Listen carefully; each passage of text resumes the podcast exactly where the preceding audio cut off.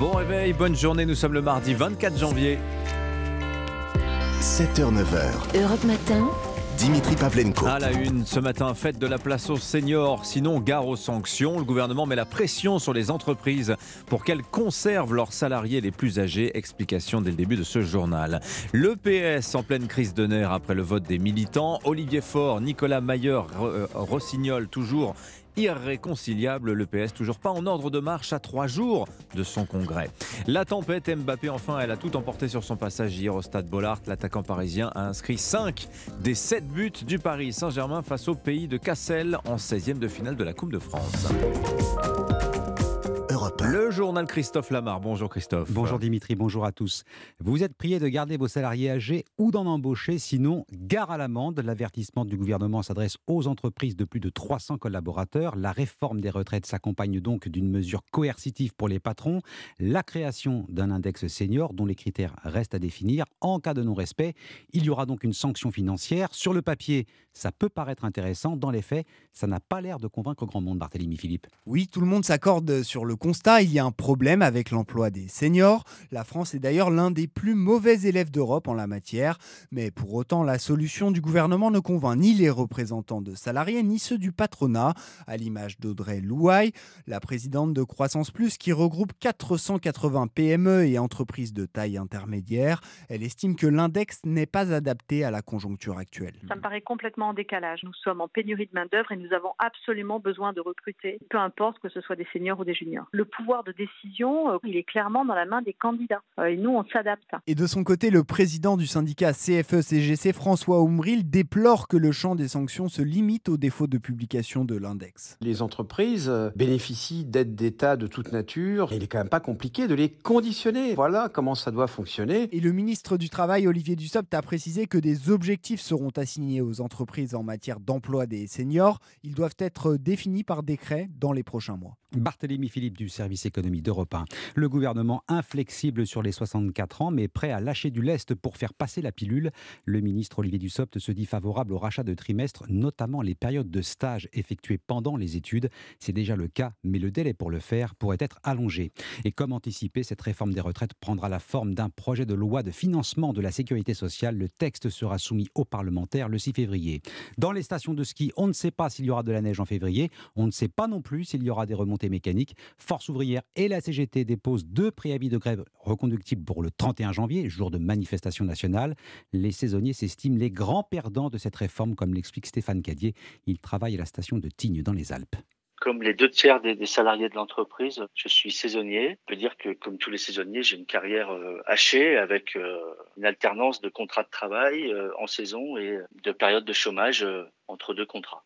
En tant que saisonnier, il va nous falloir travailler davantage qu'une personne en CDI. Déjà, à présent, euh, on a beaucoup de collègues qui cumulent emploi et retraite, qui ont déjà des âges bien avancés et qui sont toujours là à la montagne, dans des conditions difficiles de travail euh, pour compléter leur, leur retraite déjà actuellement. Je ne sais pas ce qui est plus grave de toucher aux loisirs des gens ou euh, d'obliger les salariés à travailler davantage, souvent dans des conditions difficiles. Stéphane Cadier, employé des remontées mécaniques à Tignes, il répondait à Noah Moussa. Pas de remontée et peut-être pas de train. Les syndicats de la SNCF décideront aujourd'hui s'ils se mettent en grève avant, pendant ou après la journée du 31. L'hypothèse d'un mouvement reconductible est sur la table. Ce n'est plus tout à fait un dialogue de sourds au Parti socialiste, mais ce n'est pas encore l'heure de la grande réconciliation après l'élection du premier secrétaire. Une longue discussion hier entre Olivier Faure, proclamé vainqueur, et son challenger Nicolas Mayer-Rossignol. Réunion de conciliation en présence d'Hélène Geoffroy, candidate battue au premier tour. Quelques avancées, oui, mais à trois jours de l'ouverture du Congrès, les socialistes ont toujours du mal à s'entendre, Clément Barguin. Une réunion de près de deux heures et demie pendant laquelle les trois participants ont pu discuter, échanger leurs points de vue, mais les positions ne semblent pas avoir beaucoup changé. Nicolas Maillot-Rossignol continue de contester les résultats. J'ai porté aujourd'hui encore ce message qu'il est temps que chacun comprenne que ce scrutin s'est mal passé et qu'il ne faut pas que cela se traduise par euh, quelque chose qui serait vécu comme une humiliation ou une imposition des uns sur les autres. Mais Olivier Faure reste inflexible, il clame haut et fort qu'il a été réélu premier secrétaire du PS tous les cas de figure, dans tous les endroits qui étaient contestés, eh bien, la Commission a penché son nez dessus et elle a retiré des voix aux uns ou aux autres Ce résultat, il est clair, il permet euh, d'avancer. J'espère qu'on se mettra d'accord. Moi, je souhaite euh, que nous puissions diriger ce parti de manière très collégiale. Olivier Faure qui a notamment proposé à Nicolas Maillot-Rossignol d'être tête de liste pour les élections européennes. Le maire de Rouen a décliné. Les deux hommes doivent se revoir dans la semaine en espérant trouver une sortie de crise d'ici le congrès du PS qui commence vendredi à Marseille. Clément Barguin, on l'a appris ce matin, le retour en France de 15 femmes et 32 enfants détenus dans des camps djihadistes du nord-est de la Syrie. Le Quai d'Orsay précise que les mineurs sont pris en charge par les services d'aide à l'enfance, les adultes remises aux autorités judiciaires.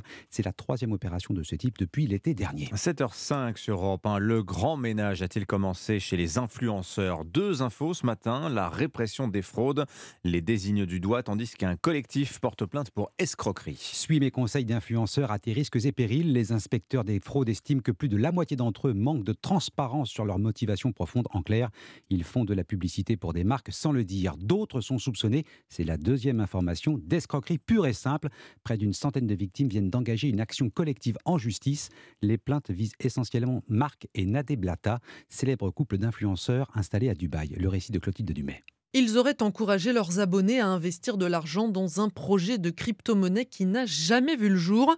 Et puis, les inciteraient aussi, en prenant une commission au passage, à s'inscrire sur des plateformes qui proposent d'imiter les achats des traders professionnels pour s'enrichir facilement. Certains tombent dans le panneau, d'après cette membre du collectif d'aide aux victimes d'influenceurs. On lance des grands appels en vous disant que vous avez de quoi vous faire euh, de l'argent, donc euh, vous investissez, vous ne gagnez pas, donc on vous explique que oh, ben, vous avez peut-être mal fait, donc vous réessayez. Il y a eu un processus d'échange de messages où il y a une mise en confiance. Ils ciblent pas mal la religion musulmane, hein. donc on a affaire à des personnes qui savent restaurer euh, cette confiance. Les pertes peuvent aller de 500 à 3000 euros voire plus, mais sur les réseaux sociaux, Marc Blata estime que la majorité de ses abonnés n'est pas concernée. C'est un peu, tu sais, les gens qui voient le verre à moitié plein et à moitié vide. Moi aussi, hein, j'ai déjà perdu de l'argent. Produits financiers, c'est pas des blagues. Hein. Tu prends des risques, tu veux être millionnaire, ben tu peux aussi devenir clochard, mon ami. Le préjudice s'élève à 6 millions d'euros rien que pour le projet abandonné de crypto-monnaie. Clotilde Dumay, 4 à 5 fruits et légumes par jour, on nous l'a dit et répété, on aura peut-être besoin des influenceurs. Il faudra encore le faire, surtout auprès des jeunes. Les moins de 35 ans en mangent 3 à 4 fois moins que leurs grands-parents. La filière en appelle à l'État. Tiens, ça ferait peut-être un bon influenceur fruits et légumes du spectacle hier soir au Stade Bollard pour la sixième de finale de la Coupe de France avec un carton de Kylian Mbappé euh, qui permet au Paris Saint-Germain de s'imposer très très largement face aux amateurs du pays de Cassel. La victoire 7-0 des Parisiens avec 5 buts effectivement signés Kylian Mbappé, l'attaquant français exceptionnel hier soir, Cyril de la Morinerie. Oui, Kylian Mbappé a réussi le premier quintuplé de sa carrière. C'est même le premier joueur de l'histoire du PSG à réussir une telle prouesse. Les amateurs du pays de Cassel à la fois dépassés et admiratifs. C'est simple pour le défenseur nordiste Kevin Rudan. Kylian Mbappé va beaucoup, beaucoup trop vite. ça va, ça va à 3 000, 10 000, 100 000. On le voit partir et après, euh, il est parti au but. Quoi. Et en tribune, on parlait autant de l'élimination de Cassel que de la performance XXL de Kylian Mbappé. Désormais meilleur buteur de l'histoire de la Coupe de France avec 29 buts. Ben est impressionné. Euh, on voit qu'il est même contre une équipe comme ça, il se donne à fond, 5 buts, il faut les mettre. Donc euh, moi je suis content d'avoir vu ça en vrai de mes yeux. Le héros de la soirée a le triomphe modeste, Kylian Mbappé retient au micro de Beansport le sérieux de ses coéquipiers. On est venu aussi respecter cette équipe qui dit respecter et dit jouer à notre niveau. C'est ce qu'on a fait aujourd'hui, on est, on est très content. Et Kylian Mbappé n'a plus que 4 buts à marquer pour égaler Edinson Cavani, meilleur buteur de l'histoire du PSG. Cyril de la Morinerie du service des sports d'Europe 1, Dimitri, le record d'Edinson Cavani, c'est 200 buts. Pas mal. Il n'est pas très loin. Paris d'ailleurs qui s'offre un choc hein, pour les huitièmes de finale de la Coupe de France. Ce sera face à Marseille. Et puis il y a un mot du championnat du monde de handball, Europe 1 radio officiel. La France défiera l'Allemagne demain soir en Ah, quart de finale. Ça commence à être intéressant Ça commence pour à les Bleus au Mondial de hand. Europe 1 radio officielle de ces championnats du monde polonais. Merci Christophe Lamartien. Il y a 15 ans éclatait l'affaire Kerviel. On va réécouter des archives d'époque dans un petit quart d'heure. Ce sera juste après euh, notre entretien dans un instant avec la comédienne Sarah Giraudot. À tout de suite. Europe Matin, Dimitri Pavlenko. Bonjour Sarah Giraudot. Bonjour. Bienvenue sur Europe 1. Vous jouez en ce moment au théâtre du Rond-Point la pièce Le syndrome de l'oiseau. C'est jusqu'au 12 février. Vous y interprétez Ève. Elle habite une maison qui est parfaitement tenue, sauf qu'elle n'en connaît que les murs intérieurs, les fenêtres grillagées. En fait, Ève, on le comprend très vite, vit séquestrée, séquestrée par Franck, comme un oiseau en cage, d'où le titre de la pièce. Et ça fait 18 ans que ça dure. Qu'est-ce qui vous a intéressé dans ce rôle très particulier où la, normalité, la banalité euh, côtoient euh, euh, la normale et, même la perversité finalement. Et côtoie même l'horreur. Mais c'est vrai que dans l'horreur, je trouvais que dans cette pièce, il y avait beaucoup de poésie, beaucoup d'enfance. Voilà, donc je pense qu'il y a un inconscient qui m'a ramené vers l'enfance, euh, de, de l'enfance auquel elle s'accroche pour survivre aussi, et, euh, et le domaine du thriller. Je trouve qu'au théâtre, on a peu de pièces construites comme ça, où là c'est la dernière heure, donc il y a une montée dramatique qui se fait vraiment sous nos yeux. C'est le dénouement de ces 18 ans de séquestration que l'on va vivre euh, avec vous euh, sur les, les planches du, du rond-point. Alors évidemment, cette histoire en rappelle une autre, une, euh, une vraie histoire, hein, celle de l'Autrichienne Natacha Kampusch, hein, cette petite fille qui avait été, elle, retenue pendant un peu moins longtemps, hein, 8, 8 ans, ans ouais. mais c'était affreusement long. Euh, elle avait réussi à échapper à son tortionnaire en 2006.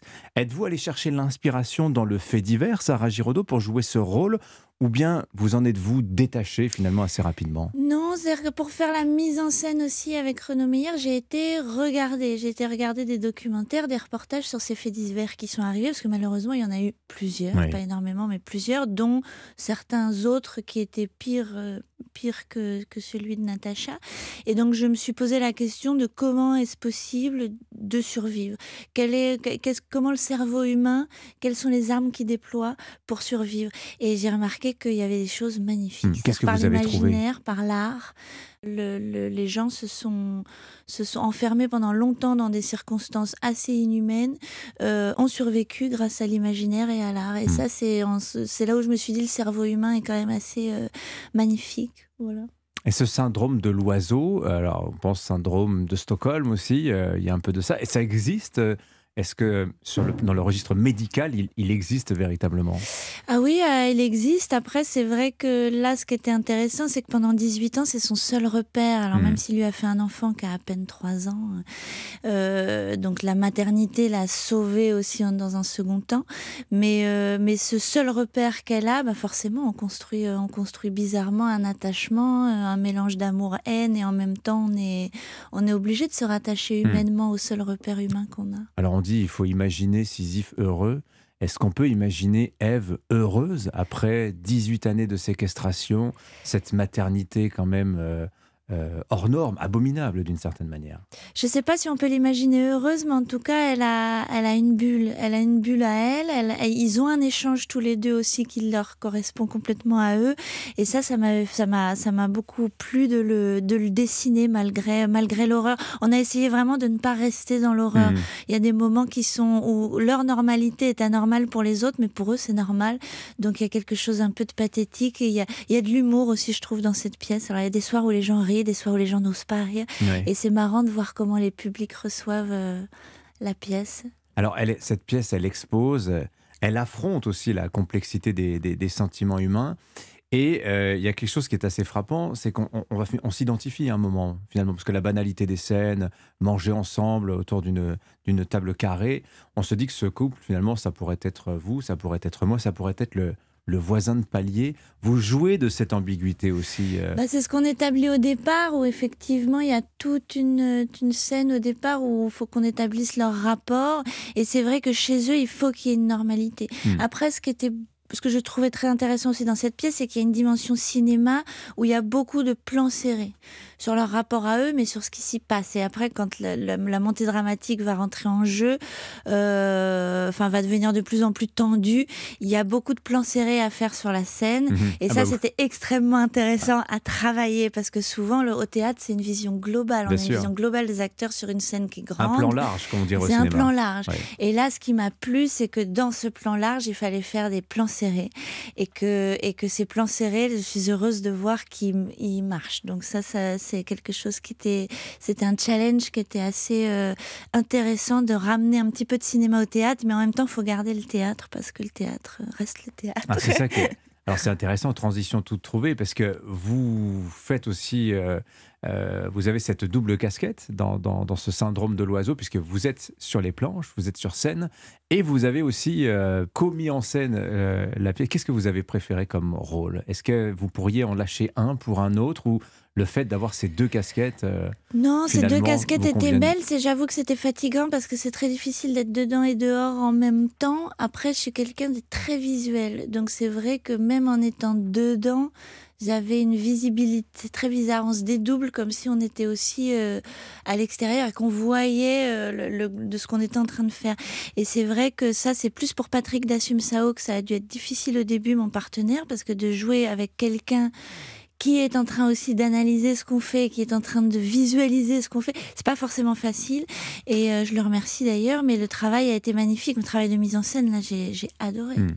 adoré. Vous en êtes où aujourd'hui dans votre carrière, Sarah Giraudeau? Je pense qu'à la voix, beaucoup se sont dit Ah, oh, mais elle me rappelle quelqu'un. C'est pas phénomène dans le bureau des légendes Alors évidemment, je pense qu'on vous renvoie beaucoup euh, à ce succès. Ça a, beaucoup, ça a bien marché, bien que finalement, quand on consulte euh, votre filmographie, on se dit ah, Elle a quand même pas mal de bouteilles aujourd'hui, Sarah Giraudot. Comment vous vous projetez dans les. Eh bien, j'ai dit au revoir à Phénomène et avec la même équipe, entre guillemets la même équipe, avec euh, Éric Rochant et Camille de Castelnau, qui était une très belle scénariste euh, du, du, Bureau des légendes. Euh, on est reparti sur une série qu'on vient de terminer de tourner qui s'appelle Tout va bien. Euh, Évidemment, ça ne va pas aller du tout, on imagine bien. Eh bien, si, ça va. si. Ça va, mais dans un, dans un univers euh, très beau et en même temps assez triste, mais en même temps très beau. Euh, voilà, c'est l'univers de la maladie d'un enfant et les, les, dommages collatéraux que ça crée sur une famille. Donc, c'est vraiment, c'est vraiment très humain. C'est une série qui est très humaine. Et quand est-ce qu'on vous voit dans une comédie où on rit à gorge déployée, Sarah mais Je rêverais, j'en rêverais.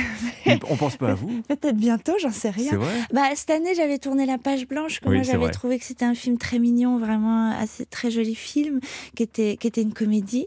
Mais euh, non, j'ai hâte de retrouver, euh, j'ai hâte de retrouver la comédie. Alors en attendant, tout va bien. En attendant la comédie, le syndrome de l'oiseau, c'est avec vous, Sarah Giraudot, au théâtre du Rond-Point. C'est jusqu'au 12 février. Merci d'être venu nous en vous. parler ce matin sur Europe 1. Bonne journée à vous.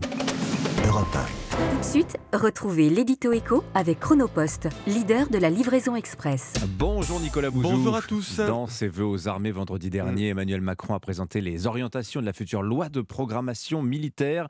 Elle doit aboutir à doubler le budget de la défense en 2030 par rapport à 2017. Bon, on entre dans le quoi qu'il en coûte euh, militaire. Alors ça se justifie hein, vu, les, vu, les, circonstances, mais enfin je voudrais déjà vous faire prendre conscience euh, des chiffres parce que l'effort qu'a annoncé le président de la République, c'est en effet en matière de défense euh, un effort euh, inédit. Alors, les lois de programmation militaire, vous savez, elles permettent de se projeter. Hein. Elles procèdent de périodes de six ans. Elles sont précédées de la publication d'un livre blanc. La précédente loi de programmation euh, militaire mettait sur la table 295 milliards d'euros. C'était entre 2019 et 2025. C'était déjà colossal. La prochaine loi de programmation militaire mettra 400 milliards d'euros sur la table entre ouais. 2024 et, et, 2030. Donc 100 milliards de plus sur la même période. Hein. Absolument. Et je veux ajouter que ce sont des lois qui sont exécutées. Hein. La loi de programmation militaire actuelle, c'est pas des choses en l'air, elle est parfaitement exécutée. Bon, notre armée est en voie de modernisation. Est-ce que tout cet argent va changer beaucoup de choses sur le plan militaire? Oui, alors sur le plan militaire, sur le plan économique et sur le plan financier. Sur le plan militaire, bon, c'est avant tout une modernisation. Il s'agit d'avoir une armée d'emploi complète en plus de la dissuasion. On va arriver aux 2% du PIB. Hein. Ça correspond à la demande de, de l'OTAN. Sur le plan économique, c'est bien parce que notre filière militaire, elle, elle est bonne. Elle est d'ailleurs souvent citée en exemple. 2000 entreprises hein, qui nous fournissent tout ce dont on a besoin sur le plan militaire et de très très grandes entreprises mmh. qui exportent dans le monde entier. Hein, Airbus, Thales, Safran. Dassault, bon, etc. Oui. Bien sûr. Sur le plan financier, ben, je peux vous dire qu'il va falloir euh, travailler hein, tout jusqu'à 64 ans, au moins. Ah là, je vais vous venir gros comme une maison. Vous allez ouais. quand même pas nous vendre la réforme des retraites au nom de la défense du territoire. Ah ben si, bah, j'en, si. Ai, ai, bien peur. et oui, parce que tout ça coûte très cher et cet argent ne vient pas du ciel, hein. c'est de l'endettement. On parle de centaines de milliards euh, d'euros. On peut s'endetter, très bien, mais enfin, euh, il faut solvabiliser notre dette et donc euh, dégager des ressources de la croissance économique. Et, ça, donc, c'est travailler davantage et travailler mieux, investir, faire des gains de productivité. On, est entré dans une nouvelle économie, hein, celle de la violence géopolitique. Ça a malheureusement un prix. Travailler plus, investir davantage, réaliser des gains de productivité, bah, c'est nous donner les moyens de nous protéger. On ne peut pas se protéger militairement si on ne se protège pas économiquement. Tiens, j'ai pensé à vous ce matin au Danemark, on lit ça dans le Figaro. On, la première ministre propose de supprimer un jour férié en ce moment pour financer l'augmentation des dépenses militaires. Vous voyez ça, ça, passe extrêmement mal. Ouais. Voilà, merci beaucoup Nicolas Bouzou. À demain. À demain, 7h23. C'était l'édito écho avec Chronopost. Chronopost, le leader de la livraison express et partenaire des entreprises françaises. Rendez-vous sur chronopost.fr. Europe Matin. Que retenir de l'actualité C'est le journal permanent sur Europe 1. Alban Le Prince. Tous sur le pont, c'est la petite phrase d'Emmanuel Macron hier en clôture du Conseil des ministres. Celui consacré à la réforme des retraites reste maintenant le plus compliqué. Faire passer le texte, début des débats dans deux semaines. Les boulangers dans la rue hier à Paris et au même moment les énergéticiens à Bercy. Résultat, Total Energy annonce un rabais de 100 euros le mégawattheure pour les très petites entreprises. 22 000 pourront en bénéficier. Dans ce contexte, la CGT Énergie de Marseille vient de décider de basculer les compteurs des boulangers en tarif réduit, conséquence directe, une baisse de la facture de 60%. Et puis du foot, battu mais très fier, les amateurs du pays de Cassel se sont inclinés hier soir en 16e de finale de la Coupe de France face au PSG, 7-0 avec un quintuplé de Kylian Mbappé. Cet adversaire, c'est le monde de la finance. Colonna n'était pas armé, il n'a pas opposé de résistance. C'est bien elle qui a écrit Omar m'a tué. Voici les Rolling Stones. 7h24, c'est l'heure du jour où votre plongée quotidienne dans la boîte à souvenirs d'Europe 1. Bonjour Ella Medjahed. Bonjour Dimitri, bonjour à tous. Il y a 15 ans, le 24 janvier 2008, la Société Générale présente ses résultats pour l'année passée et elle annonce avoir découvert qu'un de ses traders a pris des positions secrètes qui vont lui faire perdre près de 5 milliards d'euros. Oui, le nom et le visage de Jérôme Kerviel sont révélés au monde ce 24 janvier 2008. Ce jour-là, Martial Liu est aux commandes du journal d'Europe 1. La Société Générale a révélé il y a une demi-heure environ que les subprimes et une fraude d'une ampleur inédite vont faire perdre à la banque près de 7 milliards d'euros. Le trader de 31 ans est immédiatement mis à pied. La Société Générale porte plainte contre lui. Une affaire qui surprend son voisinage à Neuilly-sur-Seine. On s'imagine pas une seconde euh, voilà, de toute cette histoire, mais, euh, mais il est très, très élégamment vêtu, euh, très souriant. Il ressemble à Tom Cruise. Le Tom Cruise des salles de marché est mis en examen, mais une question se pose. Comment un seul homme peut être à l'origine de ce séisme financier? Daniel Bouton, PDG de la Société Générale, répond sur Europe 1 à Jean-Pierre Elkabach. Cette fraude est commise par un formidable dissimulateur qui a réussi effectivement à naviguer à l'intérieur des systèmes très sophistiqués de contrôle multiples que nous avons. Voilà, toute la faute sur Jérôme Kerviel. Donc, euh, et là, le scandale financier va très vite devenir politique. Oui, Nicolas Sarkozy, alors président de la République, réagit. Pour lui, le PDG ne peut pas se dédouaner dans cette affaire hors norme. On est quand même dans un système où quand on a une forte rémunération, qui était sans doute légitime, et qui a un fort problème, on ne peut pas s'exonérer de responsabilité. Le 8 février 2008, Jérôme Kerviel est incarcéré puis libéré un mois après. S'ensuit pas moins d'une quarantaine d'auditions pour le courtier qui clame son innocence haut et fort. Le 5 octobre 2010, Jérôme Kerviel est condamné. Procès suivi par Fabien Cazot pour Europe 1. La peine prononcée est à la hauteur des pertes. Kerviel est condamné à 5 ans de prison, dont 3 fermes et 4 milliards 900 millions d'euros de dommages et intérêts. Malgré les appels, la peine de prison est confirmée. Petit lot de consolation, l'amende de Jérôme Kerviel est ramenée de 5 milliards à 1 million d'euros. Aujourd'hui, le génie de la fraude est libre et propose une newsletter économique et financière de bons conseils pour éviter la banqueroute. Merci beaucoup Ella Medjahed pour ce bain de mémoire. Je vous rappelle qu'à 8h15, le ministre de l'économie et des finances Bruno Le Maire sera l'invité d'Europe Matin. On parlait des influenceurs tout à l'heure. Ils sont dans son collimateur. On parlera avec lui évidemment de la réforme des retraites. C'est 7h27, le journal de 7h30 dans un instant. Europe Matin. 7h, 9h. Dimitri Pavlenko. On parlait du vent à l'instant dans la météo. Eh bien, figurez-vous que l'un de ces vents, l'un des plus célèbres de la Méditerranée, pourrait disparaître selon les relevés de Météo France. Euh, explication dans un instant. Bruxelles fait plier Paris. La France contrainte d'interdire l'usage des néonicotinoïdes dans les champs de betteraves sucrières. Et puis, le procès d'une expédition punitive à la fin de ce journal, celui d'un père de famille persuadé qu'un mineur isolé avait agressé sexuellement sa fille. Il avait tabassé le garçon de 16 ans. Thank you Le journal Romano Quai. Bonjour Roman. Bonjour à tous. Tiens, une devinette pour commencer. Anissa, Dimitri, Oui. mon premier fait partie de l'identité du pays catalan. Ton- Mon second, non, non, pas exactement. Vous allez voir. Mon second souffle vers la mer Ah. et mon tout dure parfois des jours. La avec tramontane. Ah, exactement. Trop facile, Anissa. Vous en avez parlé même au début du journal. La tramontane. Si je vous en parle ce matin, c'est parce qu'elle pourrait bien disparaître. Oui, c'est ce que suggèrent les relevés Météo France. Parce que depuis trois ans, ce vent souffle moins souvent, record battu même l'année dernière, inédit depuis 1981, un phénomène lié au changement climatique qui pourrait d'ailleurs bouleverser l'écosystème de la région. Nina Droff. En 2022, la tramontane n'a soufflé que 90 jours par an contre une moyenne de 122 jours entre 1980 et 2010.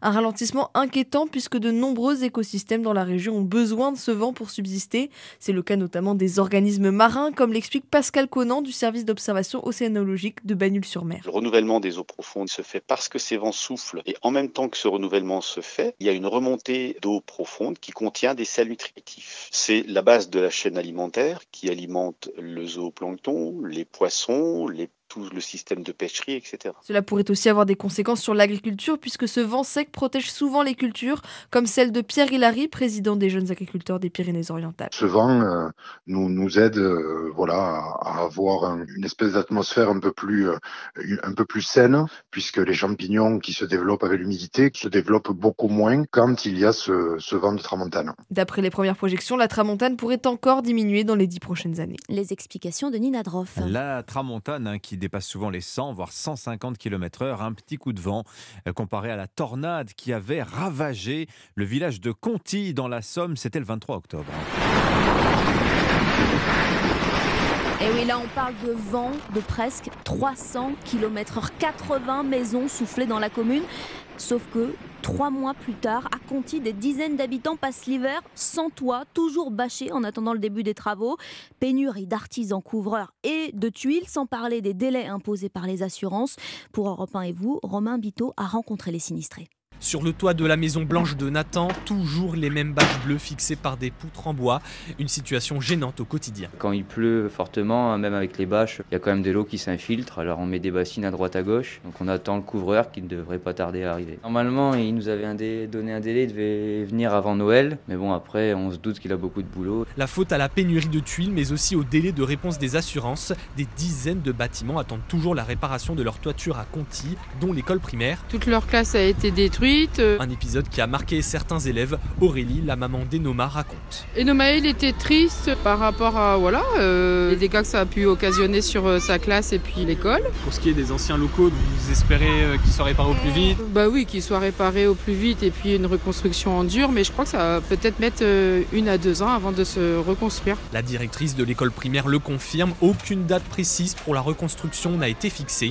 En attendant, quatre classes sont hébergées dans le collège de Conti, par la tornade. Un reportage Europe 1 et vous, signé Romain Biteau à Conti dans la Somme. On reste en Picardie, première région pour la culture de la betterave sucrière. En France et en Europe, une production qui désormais devra se faire sans néonicotinoïdes. Oui, un insecticide toxique pour les abeilles, mais qui protège les semences. Depuis deux ans, les agriculteurs français bénéficiaient d'une dérogation, mais pas cette fois. Annonce du gouvernement hier soir, la France contrainte d'interdire les néonicotinoïdes après une décision de la Cour de justice européenne. Une bonne chose pour la Ligue de protection des oiseaux. Mathieu Orphelin est le directeur général. C'est une excellente nouvelle pour la biodiversité parce que les pesticides néonicotinoïdes sont des pesticides très dangereux pour les insectes pour les oiseaux, qui ont une durée de vie très longue, que les oiseaux pouvaient évidemment venir manger directement. On est vraiment sur une décision qui réconcilie biodiversité, droit européen et euh, euh, protection des agriculteurs. Et je crois que pour ça, c'est une décision euh, positive et c'est pourquoi nous l'avons saluée à la LPO. La décision critiquée en revanche du côté des agriculteurs. Sans les néonicotinoïdes, certains redoutent déjà un épisode de jaunisse. Oui, comme en 2020 où la maladie avait détruit un tiers de la production. Franck Sander est le président de la Confédération générale des planteurs de betteraves la France produisait 480 000 hectares de betteraves sucrières. Depuis que la jaunisse s'est passée par là, on en produit 400 000. Et là, on est en risque pour en perdre 100 000 de plus. Et donc, on va perdre des usines, des emplois euh, sur nos territoires. Là, ce qui va se passer, c'est qu'une fois de plus, c'est l'Allemagne qui va nous devancer. Donc, nous, on va réduire nos surfaces, on va baisser notre production. Et les Allemands euh, vont devenir premiers producteurs. Donc, eux vont garder leurs emplois, leurs usines. Donc, l'Allemagne a la solution. La France se retrouve dans une impasse. Voilà, une fois de plus. Un propos recueilli par Inès Zegloul pour Europe 1. 7h36, la politique. Les socialistes vont-ils se réconcilier? Ils n'ont plus que trois jours pour y parvenir. Vendredi, ouverture du congrès du PS, censé introniser le patron du parti. Oui, mais lequel? Olivier Faure est considéré comme le gagnant. Son adversaire Nicolas Maillard-Rossignol existe désormais un accord. Les deux hommes se sont vus hier, mais sans enterrer la hache de guerre. Bref, la suite d'un feuilleton désastreux pour le parti, c'est l'avis de Joachim Taeb, animateur des jeunes socialistes parisiens. C'est quand même un énorme gâchis pour l'image du parti qui a connu, on va dire, des périodes assez douloureuses depuis 2017 Et aujourd'hui, moi j'avais le sentiment qu'on était sur le point vraiment de, renaître avec l'union de la gauche qui nous a fait du bien. On s'est repositionné à gauche. Et aujourd'hui, c'est la cacophonie qui règne. Mais euh, c'est pas la première fois dans l'histoire du parti qu'une élection se déroule dans des conditions assez difficiles. Je pense qu'il y a une fracture générationnelle au sens où il y a des vieux éléphants qui veulent garder le parti. Et en l'occurrence, c'est François Hollande, euh, Stéphane Le Foll, et qui ne supportent pas le fait que l'effort ait gagné. Donc je pense qu'il y a quelque chose en effet de générationnel. Mais aujourd'hui, il faut dire les choses. Je trouve assez regrettable qu'on soit toujours dans cette guerre qui est alimentée par un camp, alors même que notre priorité, c'est avant tout la réforme des retraites et tous les combats sociaux qui nous attendent dans le cadre de l'Union de la gauche. Joachim Taïeb, animateur des jeunes socialistes parisiens. Un passage à tabac devant la justice aujourd'hui. Une affaire dont on vous a beaucoup parlé sur Europe 1. Un homme jugé pour l'agression d'un mineur isolé en octobre. Ah oui, ce père de famille était persuadé que le garçon de 16 ans qui s'était introduit illégalement chez lui avait agressé sexuellement sa petite fille dans sa chambre. Et le lendemain, l'homme a passé à tabac ce jeune Guinéen. David Montagnier, vous allez suivre l'audience au tribunal de Roanne et le père de famille ne nie pas les faits, David. Oui, dès sa garde à vue, ce père de 28 ans assume seul les coups portés contre l'agresseur de sa fille, le passage à tabac, les coups violents portés avec un câble électrique alors que la victime se trouvait au sol. Les trois autres personnes nient, elles, tout acte de violence. Le casier judiciaire du père de la fillette comporte cinq condamnations, dont une en 2014 à 4 ans de prison, dont un an avec sursis. Il avait braqué un bar tabac de Roanne avec trois complices dont il n'a jamais révélé le nom. Mais le dossier qui s'ouvre aujourd'hui est loin d'être terminé puisqu'il existe encore de nombreuses zones d'ombre. D'abord sur l'âge de l'agresseur d'origine guinéenne qui se prétend mineur, mais aussi sur les faits eux-mêmes, puisque le suspect nie toujours avoir agressé sexuellement la petite fille dans sa chambre. Une information judiciaire a donc été ouverte par le parquet de Rouen pour éclaircir tous ces points.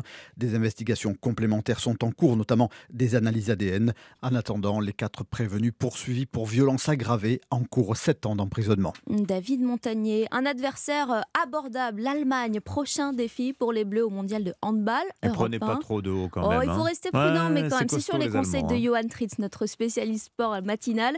Europe 1 radio officielle, je vous le disais. Et les quarts de finale, c'est demain soir, à vivre cette fois avec Axel May, envoyé spécial en Pologne où se passe la compétition. La France qui pourrait, allez, je me lance, peut-être défier le Danemark, champion du monde en titre, on verra ça. Ah oui, ça, autre paire de manches, hein, les Ça Danois. Merci beaucoup, Romano Kay, c'était votre journal.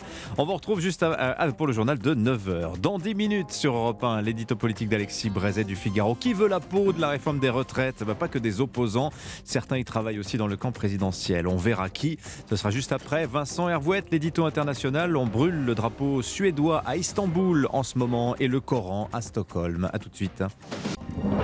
Europe Matin, Dans un instant, sur Europe 1, votre page culture quotidienne, le livre du jour, Nicolas Caro. Bonjour Nicolas. Bonjour, l'histoire d'un type qui a créé sa religion et qui nous raconte comment il a fait. Voilà, ça, le livre a l'air incroyable. Vous allez nous raconter ça. Caroline Speller aussi pour. Bonjour euh, Dimitri. non pas le, mais les jeux vidéo oui. de la semaine. Aujourd'hui, je vais vous propose de jouer avec votre abonnement Amazon et Netflix. Allez, à tout de suite. Mais d'abord, Vincent Hervouette. Tout de suite, retrouvez l'édito international avec Chronopost, l'expert de vos livraisons internationales.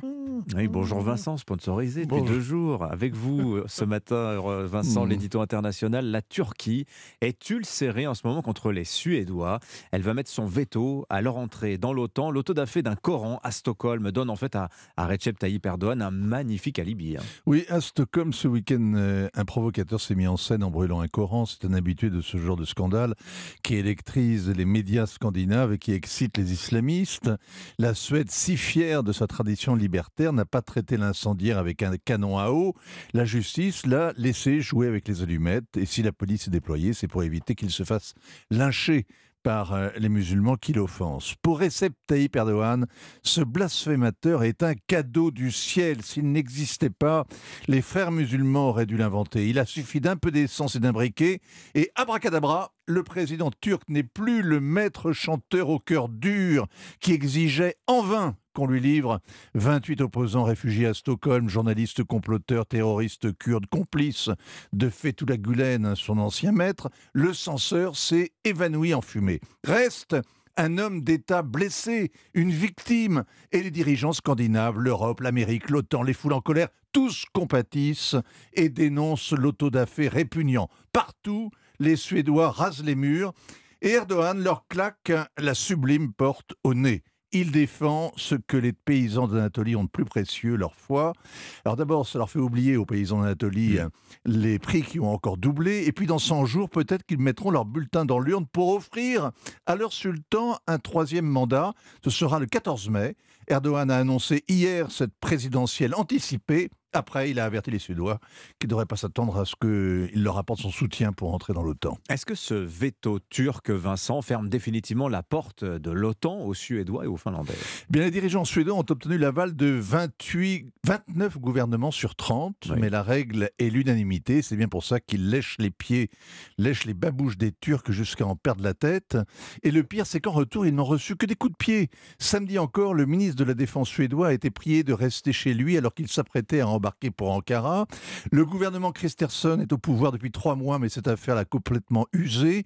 C'est difficile de garder la tête haute quand les Turcs exigent le renvoi d'un ministre photographié il y a dix ans à une réunion de Kurdes, lorsqu'ils convoquent l'ambassadeur pour des excuses officielles après une émission satirique, ou quand ils réclament la liste des participants à une manifestation d'opposition. Christensen supporte le supplice stoïquement.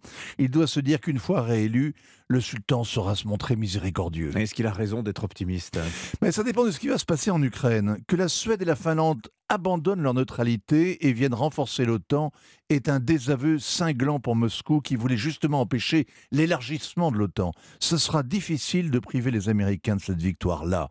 Erdogan peut marchander son soutien aux Suédois comme aux Russes, mais il sait bien qu'à l'OTAN, il n'y a qu'un seul décideur et qu'il habite à Washington et pas sur les bords du Bosphore. Signature Vincent Hervouette. Merci Vincent. 7h46. C'était l'édito international avec Chronopost. Chronopost, le leader de la livraison express et partenaire des PME à l'international. Rendez-vous sur chronopost.fr. Europe Matin. Le livre du jour, Nicolas Caro. Ce matin, vous nous parlez d'un ouvrage chilien. Signé Juan Pablo Meneses, c'est un auteur et un journaliste. Il écrit ce qu'on appelle, vous savez, de la narrative non-fiction, une enquête journalistique, mais avec les codes du roman. Et alors lui, il a créé ce qu'il appelle le journalisme cash, c'est-à-dire qu'il ne s'embarrasse pas de détails. Il y va. Il avait déjà publié La vie d'une vache. Il avait acheté une vache en Argentine et il se baladait avec pour investiguer sur le business de la viande là-bas. Dans Le Prodige, il s'intéressait à l'industrie du foot et il a même trouvé des parents prêts à, à vendre leur fils de 9 ans.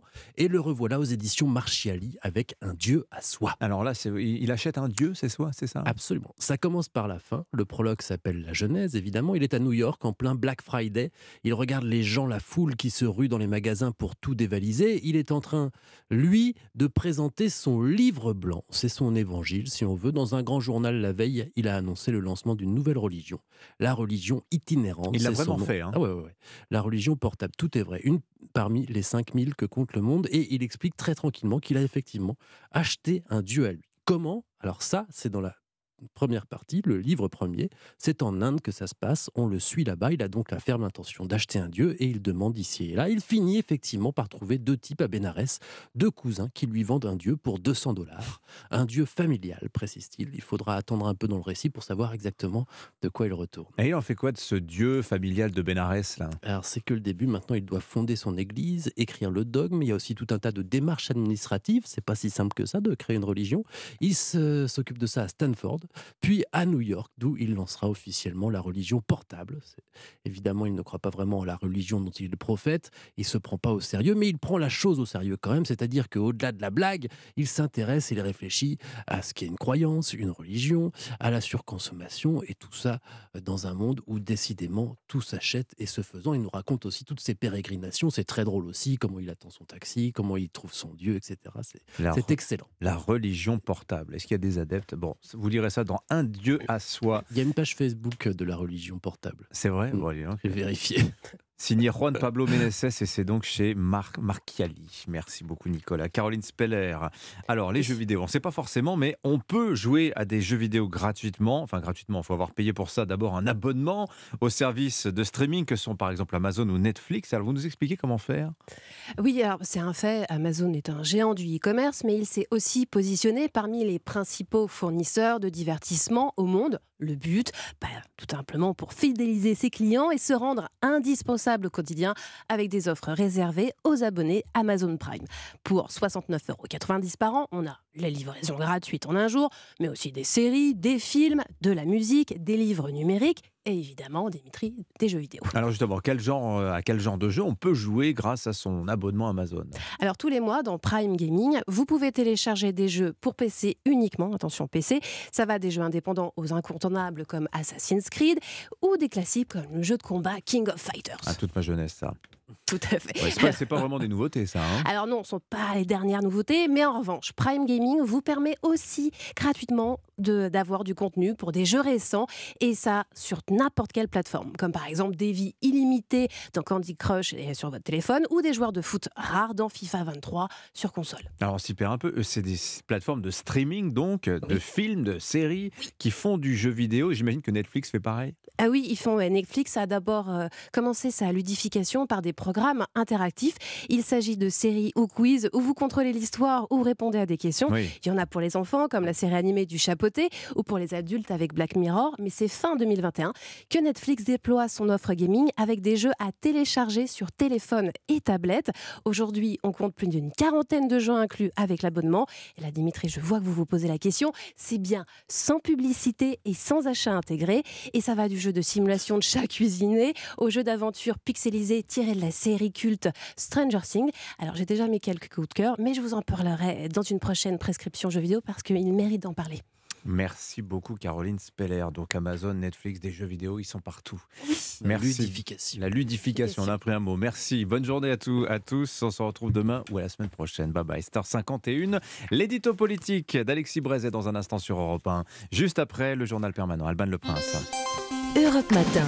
Et ce sera 64 ans et pas autrement. Le gouvernement reste inflexible sur l'âge de départ à la retraite, dont le texte a été présenté hier en Conseil des ministres. Début des débats dans deux semaines. Conséquence de l'inflation, les prix de certains produits surgelés explosent. 32% pour la viande, 15% pour les plats cuisinés. Pour en parler, Elisabeth Assayag reçoit la présidente du groupe Picard Surgelé aujourd'hui dans La France Bouge à partir de 13h. 15 femmes, 32 enfants rapatriés ce matin de camps de prisonniers djihadistes en Syrie. Ils ont atterri euh, à l'aube sur le tarmac de Villacoublay. Les mineurs ont été remis au service d'aide à l'enfance, les majeurs aux autorités compétentes.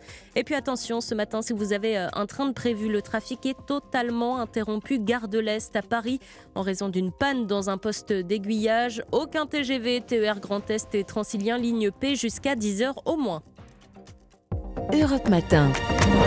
7h, 9h, Dimitri Pavlenko. L'édito politique sur Europe 1. Bonjour Alexis Brézet. Bonjour Dimitri, bonjour à tous. Du Figaro, Alexis, la réforme des retraites a été présentée en Conseil des ministres hier. On entend de plus en plus de voix dissonantes au sein même de la majorité d'Emmanuel Macron. Est-ce qu'on n'assisterait pas, Alexis, au retour des frondeurs? Vous vous rappelez ces députés de gauche qui ont pourri le quinquennat de François Hollande, donné des insomnies à Manuel Valls et aussi à Emmanuel Macron? Il était alors à Bercy. Hein. Alors, frondeur, euh, frondeur, on n'en est peut-être pas encore tout à fait là. Euh, je vous rappelle qu'ils furent 41 députés à ne pas voter la confiance au gouvernement Valls en 2014. Mais enfin, c'est vrai que le phénomène prend pour le pouvoir une ampleur inquiétante. Alors que nous ne sommes qu'au tout début de la bataille, alors qu'Emmanuel Macron, à l'aube du grand combat, devrait pouvoir s'appuyer sur une armée unie et combative. Cette contagion assez foudroyante du doute, pour ne pas dire de la trouille, dans les rangs de la Macronie, à quelque chose d'assez fascinant. Euh, tant que c'était Barbara Pompili, ex-ministre de l'écologie dans le gouvernement Castex tout de même, euh, ou un obscur député bayroïste, ou un député philippiste guère plus connu qui criait Casse-cou, nous ne voterons pas, bon, bah, on pouvait se dire c'est anecdotique, ça n'aura pas de conséquences. Mais, mais quand c'est un poids lourd comme François Rebsamen, mm. ex-maire socialiste de Dijon, jusqu'ici très proche d'Emmanuel Macron, qui demande le retrait des 64 ans. Ah oui, ça a l'air ce matin dans le Figaro. Hein. C'est le cœur même de la réforme. Bah, on se dit que l'affaire n'est pas du tout anodine. Et puis je ne vous parle pas des déclarations fracassantes de Gilles Legendre, euh, député de Paris, mais qui était président du groupe LAREM à l'Assemblée durant le premier quinquennat. Euh, Legendre euh, qui concède que la réforme est nécessaire, mais qui ne veut pas dire qu'elle est juste. Mmh. L'ancien patron du groupe LAREM euh, c'est vraiment que le cœur de la matrice macronienne est, contaminé. Comment vous expliquez, Alexis, cette fragilité? Bah, par la conjonction assez classique au fond, enfin qui n'est pas moins périlleuse, de trois types de contestations. D'abord, il y a les opposants sincères à la réforme. On l'a oublié parce qu'Emmanuel Macron a fait une OPA sur l'électorat de droite. Mais une grande partie de sa majorité vient de la gauche. Au fond, elle est restée à gauche. Et, si on sondait les reins et le cœur d'Elisabeth Borne ou d'Olivier Dussopt, pas sûr qu'on y trouverait un enthousiasme délirant pour le report de l'âge de la retraite. Ensuite, il y a les déçus. Ceux qui estiment avoir été maltraités par Emmanuel Macron ou tout simplement pas traités du tout et qui ont quelques comptes à régler avec lui. Euh, il n'est pas impossible, par exemple, que Gilles Lejean, dont on parlait, ou François Rebsamen soient de cela. Et puis, il y a tous les autres, les calculateurs, mmh tous ceux qui voient qu'Emmanuel Macron ne se représentera pas et qui ne pensent déjà plus qu'à l'après. François Bayrou, qui tous les trois jours sort de son chapeau une alternative au report de, l'âge de 64 ans. Euh, ou bien Édouard Philippe, euh, qui était pour les 67 ans, mais qui, vous l'aurez remarqué, préfère dénoncer maintenant, à juste titre d'ailleurs, euh, les dangers de, de, la politique anti-passoire thermique. cela entre à l'évidence dans cette catégorie et aussi quelques ministres importants qui, vous l'aurez vu, sont tout à coup bien discrets. Oui, les sincères, les déçus, les calculateurs, bon, ça fait du monde à l'arrivée. Hein. Euh, oui, oui, oui, ça fait du monde. Euh, d'autant que pour être complet, il faut y ajouter tous ceux qui, à droite, pour à peu près les mêmes motifs, euh, s'apprêtent à faire défection contre les consignes officielles de LR. Or, or, Emmanuel Macron, rappelons-le, et c'est ça toute la différence avec les frondeurs et les années Hollande, les frondeurs qui firent du tapage mais qui au fond n'empêchèrent aucune loi. Emmanuel Macron, lui, n'a pas la à l'Assemblée une confortable majorité absolue, loin de là. Hmm. Moralité, pour le chef de l'État, la bataille du Parlement qui semblait gagner d'avance ne sera sans doute pas moins difficile que celle de la rue. Merci beaucoup Alexis Brézet sur Europe 1. Merci Alexis. À la une du Figaro ce matin, alors vous parliez passoire thermique à l'instant. Bah, l'obligation de rénover, c'est la grande peur des propriétaires, c'est à la une de votre journal. Nous sommes le mardi 24 janvier, bon réveil. Si vous nous rejoignez, c'est Bruno Le Maire qui sera dans 20 minutes l'invité de Sonia Marbrook juste après le journal de 8 heures. La réforme des retraites, justement, comment se positionne-t-il? Dans quel camp se situe-t-il? Les sincères, les déçus, les calculateurs, les défenseurs de la réforme? Oh, on, tentera de cerner cela. Je vous signale aussi que nous fêtons ce jour Saint-François de Sales, saint patron des sourds-muets et des journalistes également. 7h57, la météo arrive dans un instant. Il va y avoir un peu plus de lumière. Bonne nouvelle. Bon réveil à vous. Nous sommes le mardi 24 janvier. 7h, 9h. Europe Matin. Dimitri Pavlenko. À la une ce matin, comment vont les entreprises françaises en ce début 2023 Beaucoup mieux qu'il n'y paraît, malgré la crise. Bénéfices, recrutement, l'optimisme des patrons est au rendez-vous. Explication dans un instant. Aucune voix ne devra manquer. Plusieurs députés de la majorité, issus de la gauche principalement, critiquent la réforme des retraites. Le gouvernement, lui, refuse de changer de cap. Objectif convaincre et s'assurer d'une majorité à l'Assemblée. Et puis le rapatriement ce matin par Paris de 15 femmes et 32 enfants de camp djihadistes euh, en Syrie. Explication à suivre. 8h13, votre invité Sonia Mabrouk ce matin. Bonjour. Bonjour Dimitri, bonjour à tous. Notre invité, le ministre de l'économie Bruno Le Maire. Le cri de détresse des boulangers, le marché européen de l'électricité, le pouvoir d'achat et la réforme des retraites. Est-ce la quadrature du cercle pour le gouvernement? C'est en tous les cas le programme de notre interview. À tout à l'heure. Mais d'abord le journal Fanny Marceau. Bonjour Fanny. Bonjour Dimitri, bonjour à tous. Des boulangers et des bouchers qui appellent à l'aide dans la rue, des entreprises qui croulent sous les effets de l'inflation.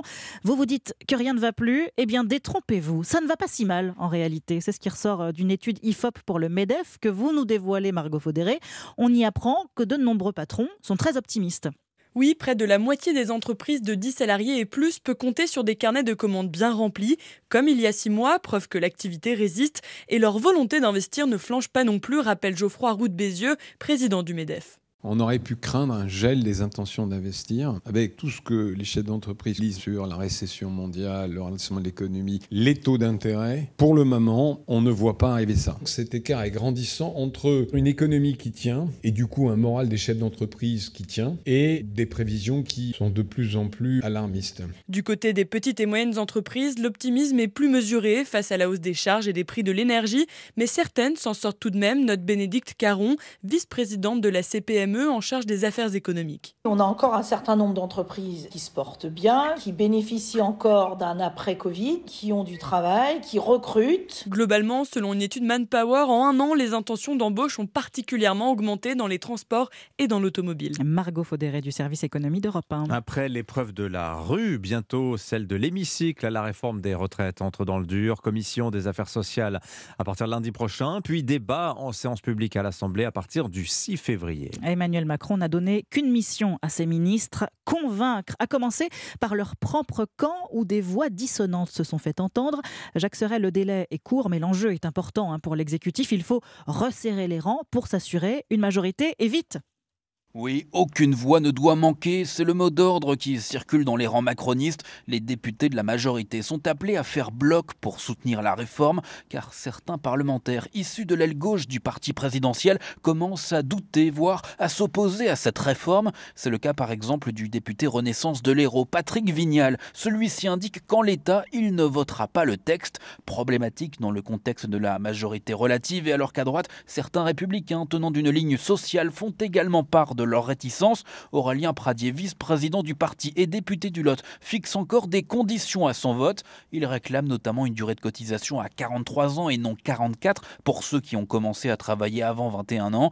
Elisabeth Borne tente donc de mettre de l'ordre dans son propre camp. Hier, elle balayait d'un revers de main la proposition du modem visant à toucher aux 35 heures. Ce soir, elle adressera ses vœux aux députés de la majorité, histoire d'un dernier appel à l'ordre avant le début des hostilités au Palais Bourbon. Jacques Serret du service politique d'Europe 1 pour convaincre le gouvernement veut se montrer ouvert. Hier, le ministre du Travail s'est dit prêt à allonger le délai de rachat des trimestres et à communiquer davantage sur ce dispositif peu connu qui permet de partir en retraite plus tôt. Alors cette réforme, les parlementaires n'auront que 50 jours hein, pour l'examiner dans les rangs des communistes et du Rassemblement national. On a une autre idée. Et si on passait par un référendum? Mais oui, mais le problème c'est que ça demande une procédure un peu complexe qui s'appelle une motion référendaire. Comment ça fonctionne C'est le tuto de la rédaction d'Europe 1 et il est signé Alexis de la Fontaine. Concrètement, c'est un outil parlementaire qui interrompt les débats à condition que le projet de loi puisse faire l'objet d'un référendum conforme à la Constitution. Le cas échéant, l'Assemblée nationale devrait d'abord se prononcer sur la pertinence de ce référendum.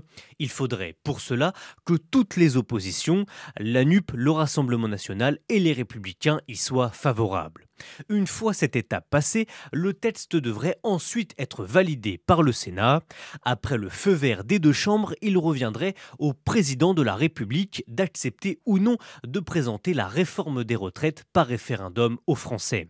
Autant dire qu'une telle motion référendaire n'a aujourd'hui aucune chance d'aboutir. Alexis de la Fontaine. Le tuto de la rédaction d'Europe 1, la notice de l'info tous les matins dans votre journal de 8 heures. À Paris, pas de train ce matin en gare de l'Est. Une panne sur un poste d'aiguillage entraîne l'interruption totale du trafic. La reprise est attendue vers 10 heures. Europe 1, il est 8h05. 15 femmes, 32 enfants, tous arrivés de Syrie. Ce matin, la France a procédé à un nouveau rapatriement de, de ses ressortissants là-bas. Oui, Paris a cédé à la pression des associations humanitaires et du comité contre la torture de l'ONU qui condamnait lundi dernier la politique française en la matière. Johan Tritz, ces 47 ressortissants français ont donc atterri ce matin dans les Yvelines. Oui, un avion s'est posé tôt ce matin à l'aéroport militaire de Villacoublay. À bord, des enfants et des femmes hein, qui étaient détenus jusque-là dans des camps de prisonniers dans le nord-est de la Syrie. Ces mères de famille avaient quitté il y a plusieurs années la, la France pour rejoindre volontairement l'État islamique. Les 15 femmes vont être placées dans les prochaines heures en garde à vue dans les locaux de la DGSI. Les enfants seront confiés au service de l'aide sociale à l'enfance. C'est le troisième rapatriement en l'espace de six mois fait par la France, qui avait été condamné en septembre dernier par la Cour européenne des droits de l'homme pour son manque d'action dans le retour de familles djihadistes et une pression accentuée par l'ONU, hein, les Nations Unies, qui ont également condamné notre pays pour des raisons similaires il y a quelques jours. Johan Tritz. Puis la Suède ne doit pas s'attendre à un soutien de notre part pour entrer dans l'OTAN. Ankara en colère après une manifestation devant l'ambassade de Turquie à Stockholm. Un manifestant d'extrême droite a brûlé un Coran devant cette ambassade. Si vous ne respectez pas les croyances religieuses de la République de Turquie ou des musulmans, vous ne recevrez aucun soutien de notre part, a déclaré le président turc, et qui s'opposait déjà à l'adhésion suédoise à l'Alliance Atlantique. Et puis 500 millions d'euros supplémentaires pour des fournitures d'armes à l'Ukraine.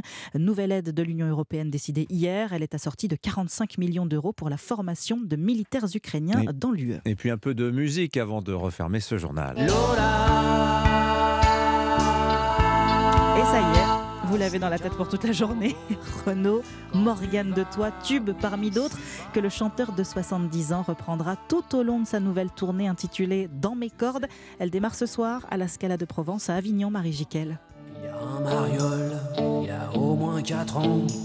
Le chanteur vit à Lille-sur-la-Sorgue, juste à côté d'Avignon, et avant même ce premier concert, on peut dire que c'est un retour au pays du Mistral gagnant. On a ouvert les ventes à 9h et à 9h10, on n'avait plus place. Enfin, c'est complètement fou les Mistral gagnants. Frédéric Biessy, directeur général de la Scala Provence, a assisté aux répétitions de ce spectacle intimiste. C'est pas une tournée comme il en a fait jusque-là de 300 dates. Fallait passer le cap, quoi. Renaud renoue avec la scène, encouragé par ses proches et accompagné par un ensemble de cordes, un accordéon et bien sûr son ami Alain Lanty au piano. Sa voix est un peu plus faible qu'avant. Il fallait donc trouver le bon moyen de réunir l'intimité des chansons, l'énergie quand il en faut et de pas le couvrir plus question de marcher à l'ombre, Renault enchaîne ensuite avec une trentaine de dates dans toute la France. Il repartira en tournée, Renault, et ça nous fera bien plaisir. Marie Jiquel. Et nous, nous en allerons le voir, évidemment. Merci beaucoup, Fanny Marceau. C'était votre journal. Dans un instant, euh, Bruno Le Maire, le ministre de l'économie et des finances, est l'invité de Sonia Mabrouk sur Europe 1. N'oubliez pas aussi vos signatures. Europe 1 à partir de 8h30 ce matin, Gaspard Proust et puis Emmanuel Ducrot qui va nous parler de cette histoire de chat écrasé par un TGV gare Montparnasse. Ça s'est passé au début du mois. 30 millions d'amis a porté plainte hier contre la SNCF. Il y a une petite histoire derrière cela. 8h09 sur Europe 1. Europe 1. Votre invité ce matin, Sonia Mabrouk à 8h11, est le ministre de l'économie, des finances et de la relance. Bienvenue sur Europe 1 et bonjour Bruno Le Maire. Bonjour Sonia Mabrouk. Ils ne s'en sortent pas. Des boulangers ont de nouveau manifesté hier jusqu'au sous vos fenêtres à Bercy face à des factures d'énergie au montant exorbitant. Ils dénoncent des aides qui arrivent trop tard, un système trop complexe et demandent, Bruno Le Maire, un bouclier tarifaire pour tous. Que leur répondez-vous ce matin? Moi, je leur réponds deux choses. D'abord que je les comprends je sais que c'est très dur pour euh, beaucoup de boulangers, beaucoup d'artisans, beaucoup euh, de commerçants, que cette explosion des factures a pris euh, tout le monde de court. Et je leur réponds ensuite qu'ils ont droit à un bouclier tarifaire. Et qu'à la demande du président de la République, nous avons mis en place, pour toute l'année 2023, un bouclier tarifaire qui leur garantit que les prix ne dépasseront pas 280 euros en moyenne sur l'année 2023, alors que certains avaient des factures à 350, 400, 500 euros. Alors oui, la mise en place est compliquée, je le reconnais bien volontiers, mais ce qui est compliqué, c'est pas le dispositif du gouvernement, c'est les factures qui sont compliquées. Sauf que je passe beaucoup de temps à regarder les factures de ces artisans. Je, vois comment sont libellées ces factures. Euh, il y a l'horaire du matin, l'horaire de l'après-midi, il y a le tarif d'hiver, il y a le tarif d'été. Tout ça est extrêmement compliqué.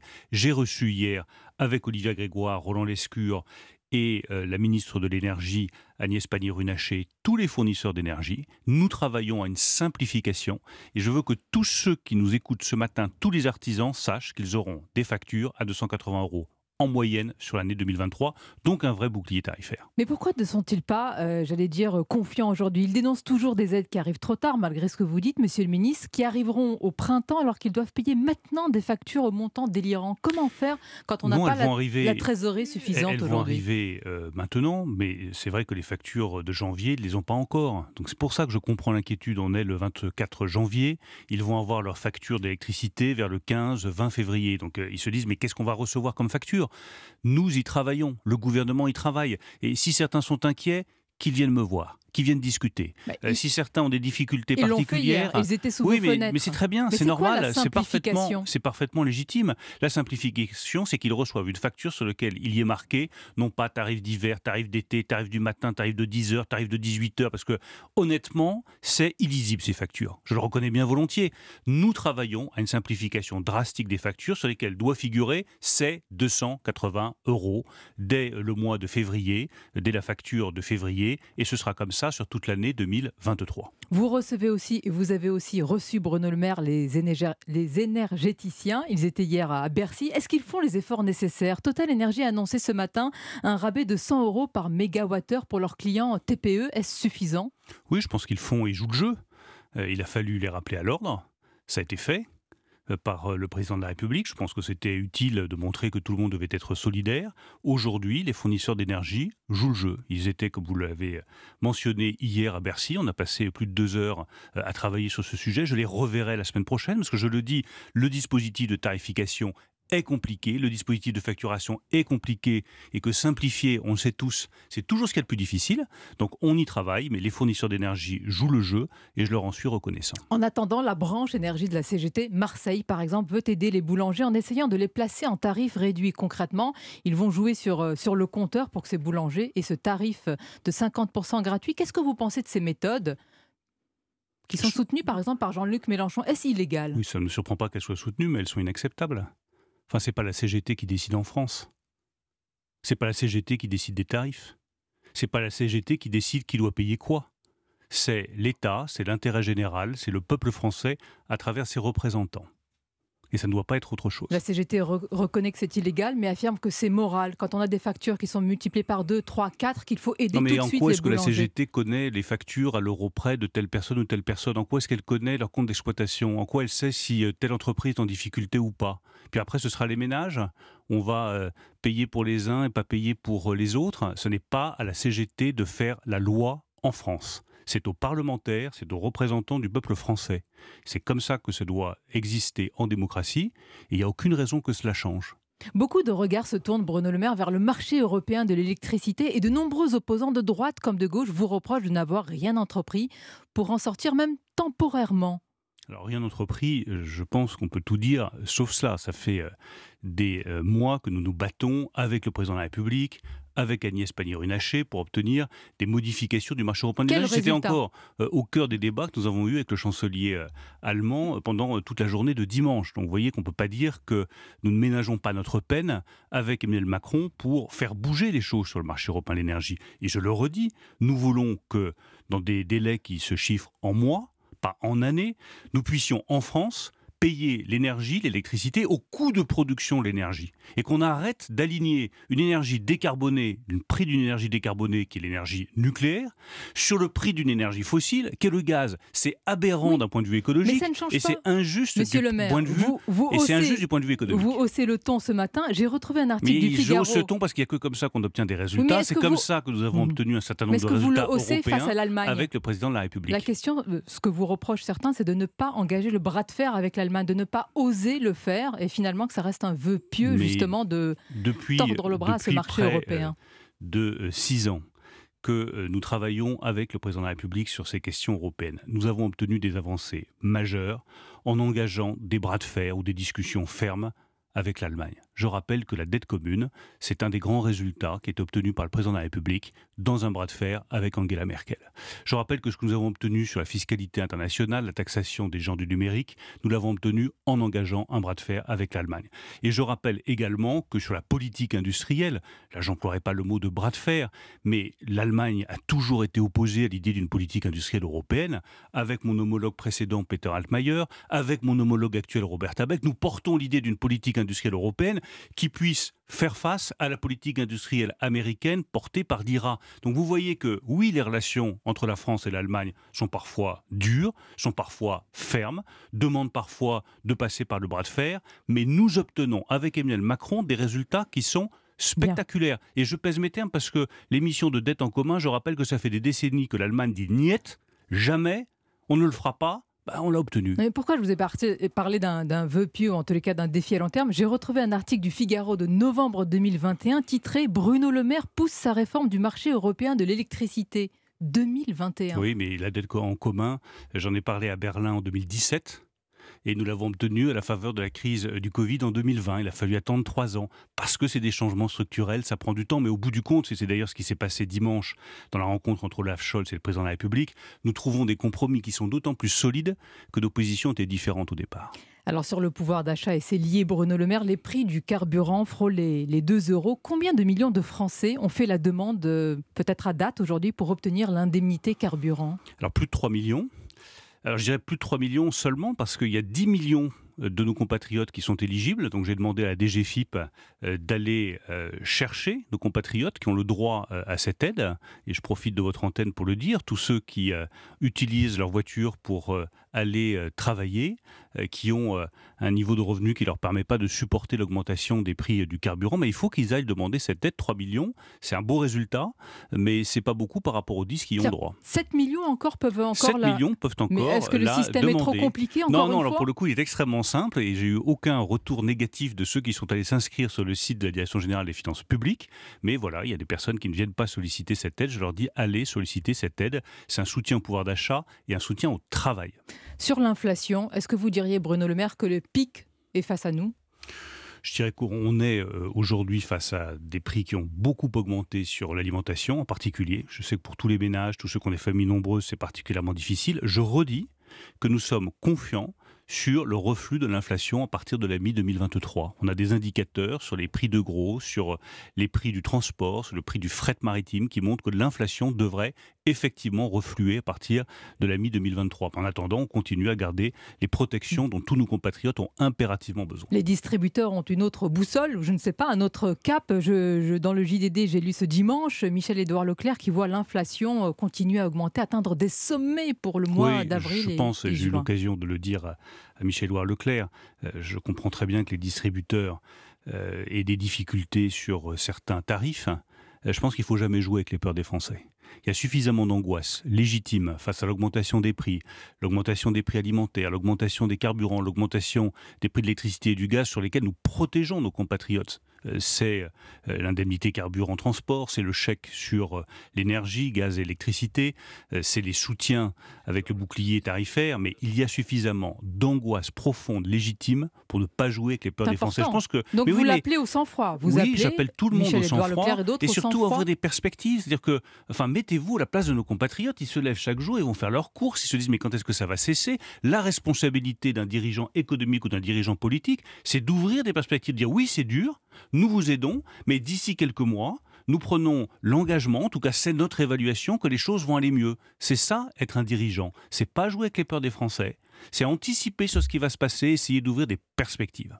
C'est dans ce contexte social, Bruno Le Maire, que la réforme des retraites est engagée. Emmanuel Macron a conclu hier le Conseil des ministres en vous exhortant tous à être sur le pont. Parlons du cap. Est-ce que vous dites ce matin que quelles que soient les voix dissonantes dans la majorité, quoi qu'il arrive, quelle que soit l'ampleur de la prochaine mobilisation et malgré les menaces de blocage, il n'y aura aucune concession sur l'âge de départ à 64 ans?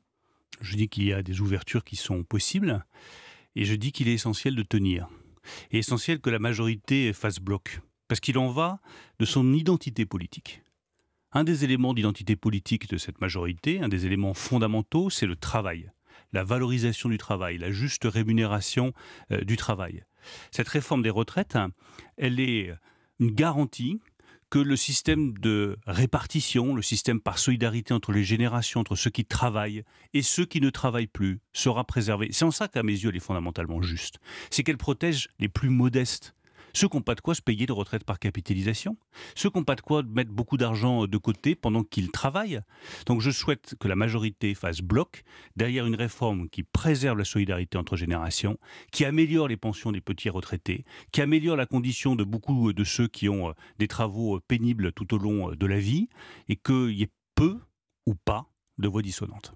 D'accord, donc vous lancez un appel clairement à votre majorité. et il en va de l'identité, donc de la cohésion d'une majorité. Qu'est-ce que nous avons fait depuis Majorité près de, près de six ans. nous aussi avons d'une aile gauche, nous hein, avons Bruno créé. Mais l'aile gauche, elle doit se retrouver. Euh, d'abord, moi, j'aime pas trop ce côté aile gauche, aile droite. Je pense qu'il y a un seul cap et une majorité qui doit être unie, qui veut dépasser justement qui estiment que c'est trop dur, les 64 et la droite. Une marche trop importante. Le travail est au cœur de notre identité. Nous avons créé du travail, nous avons créé des emplois. Nous avons créé plus de 1,2 million d'emplois au cours du quinquennat passé. Nous pouvons atteindre le plein emploi. Nous nous sommes battus pour la revalorisation du travail. Nous avons mis en place des dispositifs d'intéressement, de participation, de primes défiscalisées, d'actionnariat salarié. Mais on doit précisément, au nom de cette valeur travail, se battre pour cette réforme des retraites qui garantit la valorisation du travail et qui garantit la solidarité entre les générations. Et qui garantit le système. Est-ce que vous nous dites ce matin que cette réforme garantit le, système, l'équilibre, et que ce sera la dernière réforme?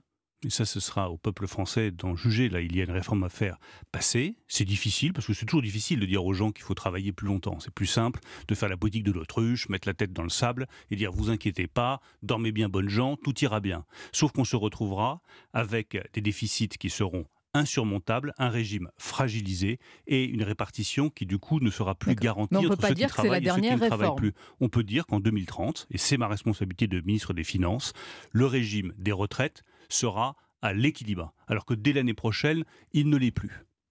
La bataille au Parlement va être aussi âpre et si les LR font défection? Il y a aujourd'hui aussi des voix dissonantes auprès de parlementaires et de députés LR. Est-ce que vous faites le même appel à la, à la raison? Oui, vous savez, c'est comme euh, en musique. Il y a une basse continue et ça compte la basse continue. Et je me réjouis de voir que la basse continue des Républicains, du Parti Les Républicains, euh, c'est une basse continue responsable et que derrière Eric Ciotti, derrière Bruno Retailleau, euh, une grande majorité des parlementaires, sénateurs ou députés disent il faut une réforme des retraites. Et, et c'est pas il faut parce qu'il faut, parce que ce serait une obligation, mais parce que nous croyons à la solidarité et qu'il n'y a pas de solidarité dans les déficits.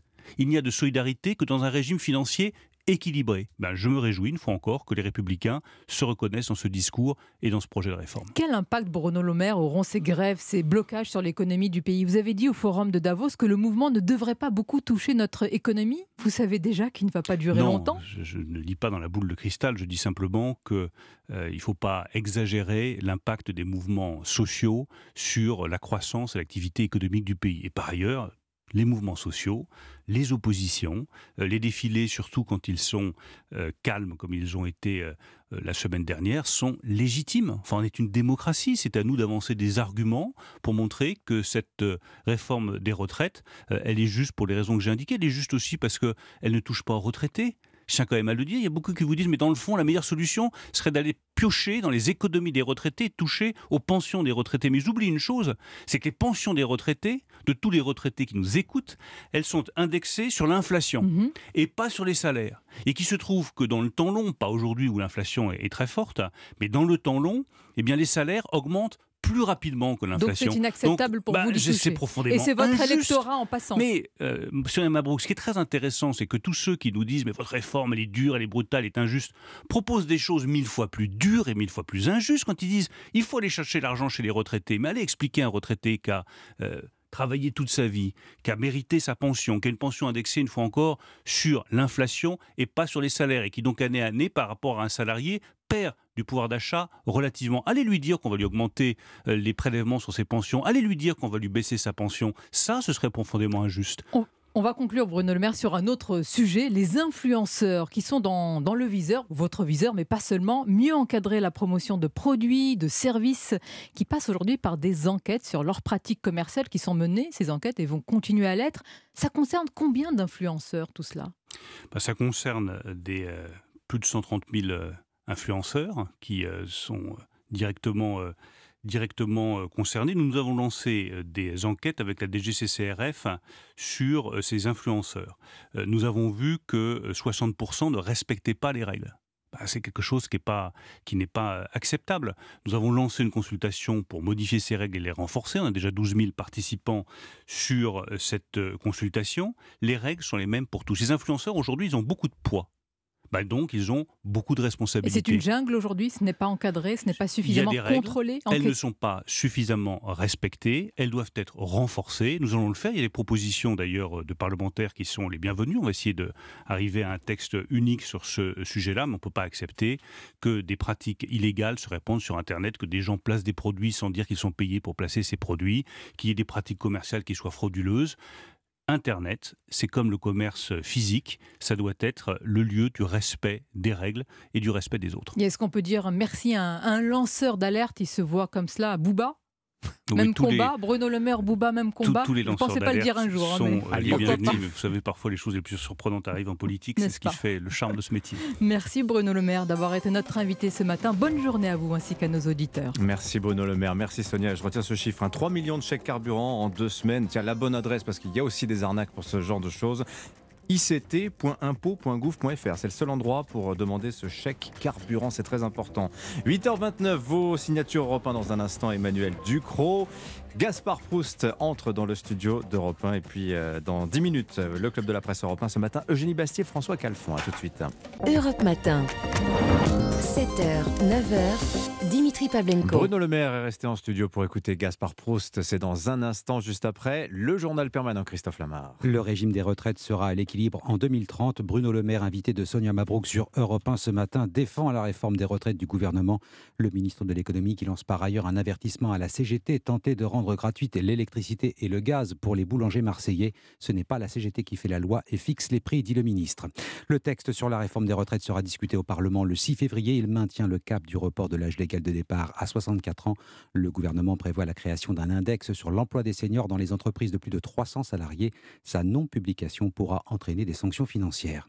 Les syndicats déterminés à faire reculer le gouvernement, Force ouvrière et la CGT annoncent une grève illimitée dans les stations de ski à partir du 31 janvier. Enfin, trafic totalement interrompu, gare de l'Est à Paris, TGV, TER Grand Est et la ligne P du Transilien à l'arrêt après une panne dans un poste d'aiguillage. Reprise espérée pas avant 10h ce matin. Merci Christophe Lamar. Le temps, Anissa On va commencer par la neige à Chamonix. C'est juste pour faire bisquer Gaspard. On doit être presque un mètre de neige là. Hein. Oui, ça tombe, ça tombe, ça tombe bien. Bon, il y a un risque d'avalanche, donc c'est pas plus mal qu'il soit ici. Ah Prends pas de risque au moins. Soyez prudents, effectivement, du côté des Alpes. On a encore des chutes de neige aujourd'hui avec ce risque d'avalanche. Aujourd'hui, c'est très calme sur l'ensemble du pays. On a pas mal de grisailles. Elles sont moins épaisses qu'hier. Donc cet après-midi, on va avoir même de belles éclaircies sur la moitié nord du pays. Ça va même s'éclaircir sur euh, les Alpes, la Provence, la Côte d'Azur, le sud de l'Auvergne. Là, on aura vraiment de beaux rayons de soleil. C'est en Corse que la situation est compliquée aujourd'hui avec un temps très instable. Des orages, des averses, de la neige des 800 mètres et du vent, beaucoup de vent sur les caps corse. Alors si vous avez un petit peu plus froid que les températures que je vous annonce aujourd'hui, c'est normal puisque la bise souffle. Donc les, ressentis sont un peu plus frais. 2 à Saint-Etienne 3 à Lille et La Rochelle, 4 à Nantes cet après-midi, 5 à Paris et jusqu'à 14 à Toulon. Merci Anissa Dadi, 8h33. 7h, 9h. Europe Matin. Les signatures européennes. Bruno Le Maire est resté avec nous. Emmanuel Ducrot nous a rejoint. Bonjour Emmanuel. Bonjour Dimitri et bonjour à tous. Pour une histoire de chat contre la SNCF dans un instant. Et Gaspard Proust. Bonjour Gaspard, c'est à vous. Bonjour tout le monde, super content d'être là. Alors je vous, je vous préviens, j'ai pas grand chose sur le maire. Ah, euh, ah bon Pourquoi? Bah, Hier on m'a annoncé Marc Fesneau. Alors il m'a fallu 3 heures de recherche sur Google pour savoir qui c'était. Wikipédia, il est mince comme ça. Je venais de trouver le Rémi sans famille de la Macronie. Puis du coup, on me dit non, non, mais ça va être le maire. Tu comprends les retraites, l'inflation. On sait ce qu'il va dire. Le gouvernement est là pour les Français. Nous ne sommes pas dans la démagogie, Madame Sonia Mabrouk et ce poujadisme crasseux de la merguez gauchiste anti-France de la Nupes. Je, reformule avec mes mots. Enfin, dans l'esprit, c'est peu... Oui, oui. Enfin, je prends mes libertés. Ouais. En tout cas, le message, ça va être le gouvernement fait le maximum pour protéger le pouvoir d'achat des Français. Il manque plus qu'un. Il pourrait nous dire merci, c'est con. Mais bon, ça, ah, ça, ça, il peut pas. Non, ça, il peut pas parce que non, surtout quand tu es passé par le quai d'Orsay toi, tu dis ça en subtilité. Tu vois, au lieu de dire français, bande d'ingrats, tu dis regardez donc ce qui se passe chez nos voisins. Hein c'est mais il faut être honnête, son job est difficile. Hein. C'est pour ça que je pense que ça, ça sert à rien de faire des mesures de soutien. Ah bon mais tu creuses le déficit et les gens font quand même la tronche. Tu, fais un chèque de 1000 balles, euh, tu fais, non, tu fais un chèque de 100 balles. Ah, mais le truc il coûte 1000. Ah, j'ai pas plus. Bon, culé. Enfin, tu vois, c'est. non, mais tu vois, Dimitri, c'est comme un médecin qui te demanderait est-ce que tu préfères qu'on te coupe un bras ou un bras et les deux jambes? Dans l'idéal, tu réponds bah, vous voulez pas plutôt me prescrire un massage, tu vois? Tout le monde va répondre un bras, mais c'est pas pour ça que une fois que t'es manchot, tu vas aller raconter partout que ton médecin c'est un génie. Hein. Le maire, c'est un poste compliqué. Ah mais oui, ils font ce qu'ils peuvent. Ah, maintenant, le maire, c'est un, poste. Bon, c'est vrai, vous avez à ce propos. Oui, aussi. si on joue sur les mots, oui, concrètement, ça ne va pas être désagréable. Enfin, bon. Alors, vous avez vu à ce propos, Gaspard, que le gouvernement est en train de travailler sur euh, un panier de produits anti-inflation. Ah ouais, ouais j'ai vu. Formidable. Quelle belle idée. C'est des œufs, des pâtes et du PQ. Enfin, tu ajoutes les capotes gratuites. On vient de réinventer le Happy Meal de l'étudiant en Cannes. bon, globalement, bon, je trouve quand même assez accommodant aujourd'hui avec Bruno Le Maire. Accommodant, oui, c'est mon côté Christine Lagarde de la blague. C'est, chez moi, les tacles, c'est comme la hausse des taux. C'est petit, mais on continue. Vous voyez, c'est. Ah, on, va blague de banquier central, pas mal. Oui, non, mais, oui ça c'est. Alors, j'ai, je mettais Christine Lagarde ou Jérôme Powell. Je disais Jérôme Powell, on larguait la moitié des auditeurs. Mais non, mais on va pas se mentir, Dimitri. Euh, tu vois, Bruno Le Maire, moi, je me méfie Normalien et Énarque. C'est pas. Tu vois, on recevrait Mathilde Panot ou Julien Oudoul. Là, tu ouvres le pot de Saint-Do, le, goudron, les plumes, tu vois, t'y vas, tu t'en branles. Tu vois. Alors que là, c'est quand même potentiellement un futur président de la ah. République, tu vois. T'y vas avec une espèce de, connivence calculée. Ah, vous avez des arrière-pensées. Ah, hein. ben ouais, non, mais imagine, non, mais imagine, il se fait élire. Tu vois, bon, une fois qu'il a nommé Édouard Philippe ambassadeur d'épaule et euh, Darmanin animateur socioculturel à Trappe. Bon, tu vois, comme il est passé par Bercy, il dirait comment il s'appelait déjà ce petit con sur Europe 1 Vous savez, c'est cette chaîne qu'on va interdire d'ailleurs. Et, euh, Proust, oui, oui, un contrôle fiscal tous les trois mois. Bah, allez, trois- Et si vous trouvez rien, bah, allez enterrer un lingot d'or ou le slip de Kadhafi dans son jardin, démerdez-vous. Ah, vous, vous voyez votre destin s'écrire là sous, vos, sous Ah vos- ouais, sous ouais, votre non, nez, non. Puis bon, le renouveau, c'est Bruno. Faut se, enfin, faut se calmer. Il y a personne en face. Enfin, s'il se présente, il y a personne. Il y a qui Il n'y a pas d'adversaire, il n'y a pas de candidat. bah, bah, Qui va y aller? Bayrou, bon, lui, c'est bon, c'est. Les candidatures de témoignage, c'est bien, tu vois, c'est, c'est le gars, le gars c'est Jean-Claude Duss de la politique, tu vois, c'est ce coup-ci, je, je vais conclure. Bah, non, bah non, tu es né puceau, tu redeviendras Et sur poussière. un malentendu, ça peut marcher. hein. Oui, oui, oui, si vous voulez, oui. Enfin, en même temps, bon, si vous me coupez quand je parle, merci me laisser mon autonomie. Non, mais je sais que vous avez des velléités d'être drôle, mais c'est. euh, Seulement enfin des bon, velléités, mais vous, mais vous y arrivez parfois. Il y a pas de. Non, mais non, mais Darmanin, bon, ça fait un peu clone à Sarko. Borne, c'est trop, euh, comment dire, give me the night, quoi. C'est. Et Édouard Philippe, bon, à ce rythme, en 2027, il va ressembler à un Schtroumpf, tu vois, une fois noir, blanche. Enfin, on sait pas où il va finir. Et puis Macron va pas se représenter. Tu vois, il va finir son mandat et puis je sais pas, il va ouvrir un. Un- un sauna, enfin un vestiaire participatif ou euh, je sais pas un salon de coiffure. Non mais il y a peut-être un avenir dans la coiffure, tu vois. On sait pas. Il va peut-être inventer la coupe en même temps, les cheveux en brosse mais au bol. Tu vois, c'est le crâne rasé mais avec la nuque longue. Tu- tu vois Et Olivier Dussopt, vous n'en avez pas parlé, s'il mène bien la réforme. Pourquoi Olivier Dussopt. Oui. Vous foutez de moi. Non mais le type qui ressemble à l'écureuil de l'âge de glace avec qui- à qui on vient de piquer une noisette. Comme oui, mais c'est lui qui va prendre la foudre sur la retraite. hein. Non, mais vous avez vu la tronche du paratonnerre Je veux dire, le, le premier éclair est pas encore tombé, t'as déjà l'impression que la moitié de ses circuits ont fondu. Enfin, calmez-vous. Non, non, on n'est pas sorti de l'auberge, hein, moi je vous le dis. Toujours aussi optimiste. ça fait Toujours. Merci. Ça va, Bruno Le Maire C'était votre fête, gentil, gentiment. Tout à fait. Vous savez, quand on s'appelle Proust, on a forcément toute ma bénévolence. Ouais, ouais. T'as vu ça? Ah. Quelle reconnaissance. Bénévolence. Ouais. C'est pas, ça, c'est un beau cadeau quand même. hein. Il n'est pas venu pour rien. hein. Ouais. Ouais. J'ai appris un Mm. mot. Et tout le monde d'ailleurs, je pense, hein, parce qu'on n'était pas. Merci Gaspard, merci Bruno d'être resté. Euh, j'ai pas, j'ai pas votre texte, euh, Emmanuel Ah, alors, Ducrot. je vais, je vais faire le lancement moi-même. hein. Mais oui, on devait me l'amener, mais semble-t-il, il n'est Ça pas ressemble à une fable, la fable du chat et du Je, TGV. je reste très bien, mais j'ai du crossfit. je ne vais pas y arriver. Une histoire qui s'est produite le 2 janvier, donc gare Montparnasse et qui n'en finit pas de faire des remous. Ce jour-là, euh, deux voyageuses, une mère et sa fille adolescente, on va pas les métiers faciles. hein. C'est les joies du direct. Une mère et sa fille adolescente donc vont prendre un TGV direction Bordeaux avec dans un sac un chat. Euh, il y a foule, c'est un jour de trafic record car c'est la fin des vacances de Noël. Et puis le chat pris de panique s'échappe de son sac, se glisse entre le quai et le train sous le TGV. Alors on tente de le faire sortir, rien, le chat euh, caché ne se manifeste pas. Les deux voyageuses alertent les agents de la SNCF, leur demandent euh, de retarder le retour du train, le départ du train. Elles veulent aller chercher le chat.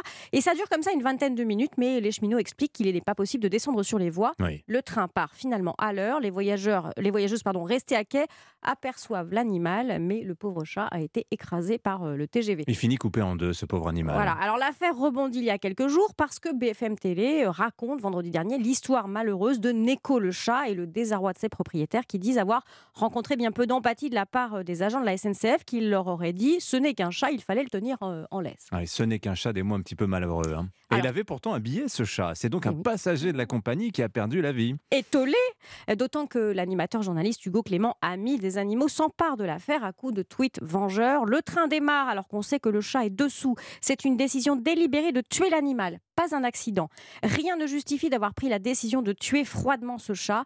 Il suffisait de prendre 20 secondes pour aller le chercher. Il parle de mise à mort volontaire, 30 millions d'amis portent plainte contre la SNCF pour sévices ayant entraîné euh, la mort de l'animal. Alors, euh, effectivement, euh, l'affaire aurait sans doute mérité un petit peu plus de mesure. La mort du chat est, oui, traumatisante pour euh, ses maîtresses, ça suscite de l'émotion, c'est normal. Mais euh, si la SNCF n'a pas laissé les propriétaires du chat descendre sur la voie, il y a une bonne raison. Elle aurait commis une faute grave en le faisant. Ben oui, il y a Elle des les raisons de aurait sécurité, évidemment. En danger de mort. Elle ou les cheminots qui s'y seraient risqués.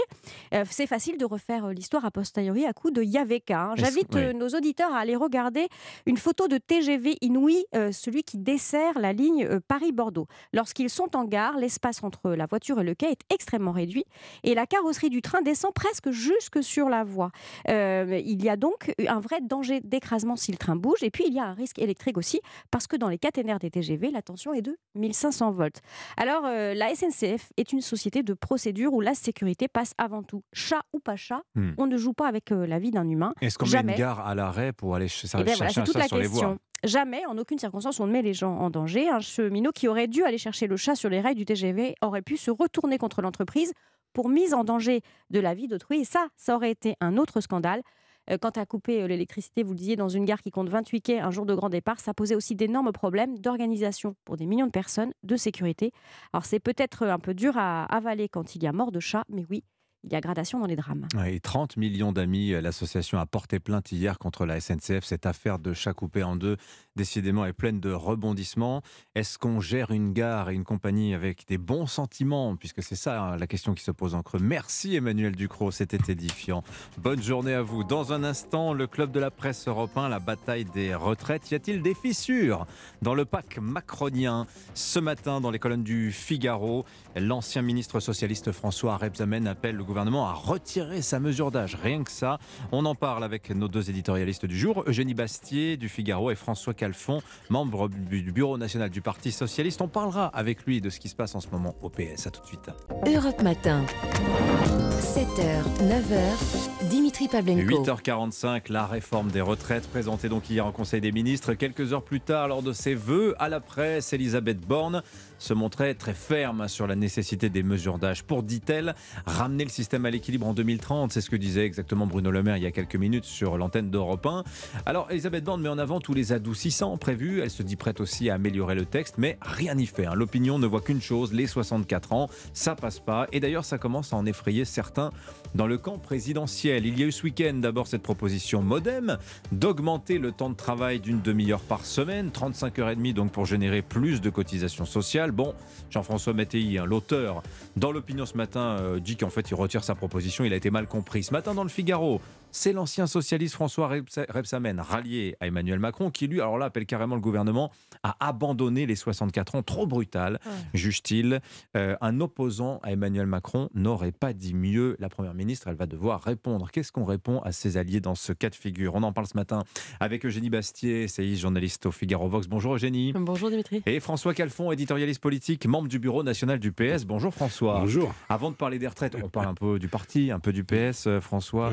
Ah oui, officiellement, Olivier Faure est renouvelé premier secrétaire à l'issue du vote de jeudi dernier. Mais, pas du tout, pas du tout. Alors attendez, vous allez nous éclairer. Nicolas Maillot-Rossignol, c'est les derniers événements, conteste mm. toujours le résultat. Mm. Alors il dit plus qu'il a gagné, c'est un progrès. Il appelle à une euh, direction collégiale. Bon, vendredi, c'est le 80e congrès du parti qui s'ouvre. Qu'est-ce qui va se passer? Qu'est-ce qui se passe Alors déjà, il n'est pas officiellement proclamé, Olivier Faure. Il s'est officiellement autoproclamé. C'est pas mm. tout à fait pareil, puisque les seuls qui peuvent euh, proclamer le résultat, ce sont les délégués au congrès à Marseille.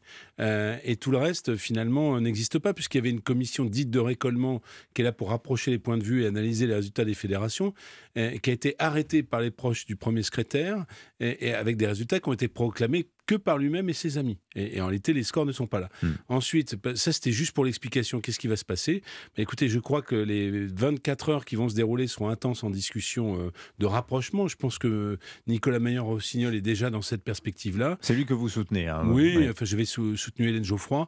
Bref, c'est l'aile social-démocrate, celle hmm. qui, euh, euh, par réalisme, reste par exemple sur la réforme des 62 ans et ne rallie pas Mélenchon avec la réforme des retraites à 60 ans. Et sur un plan plus stratégique aussi, qui est la ligne plutôt NUPES sceptique. Hein, ah, NUPES sceptique. Et je peux même vous dire pour que les Français comprennent, parce qu'autrement, ils pensent que c'est que de la tambouille.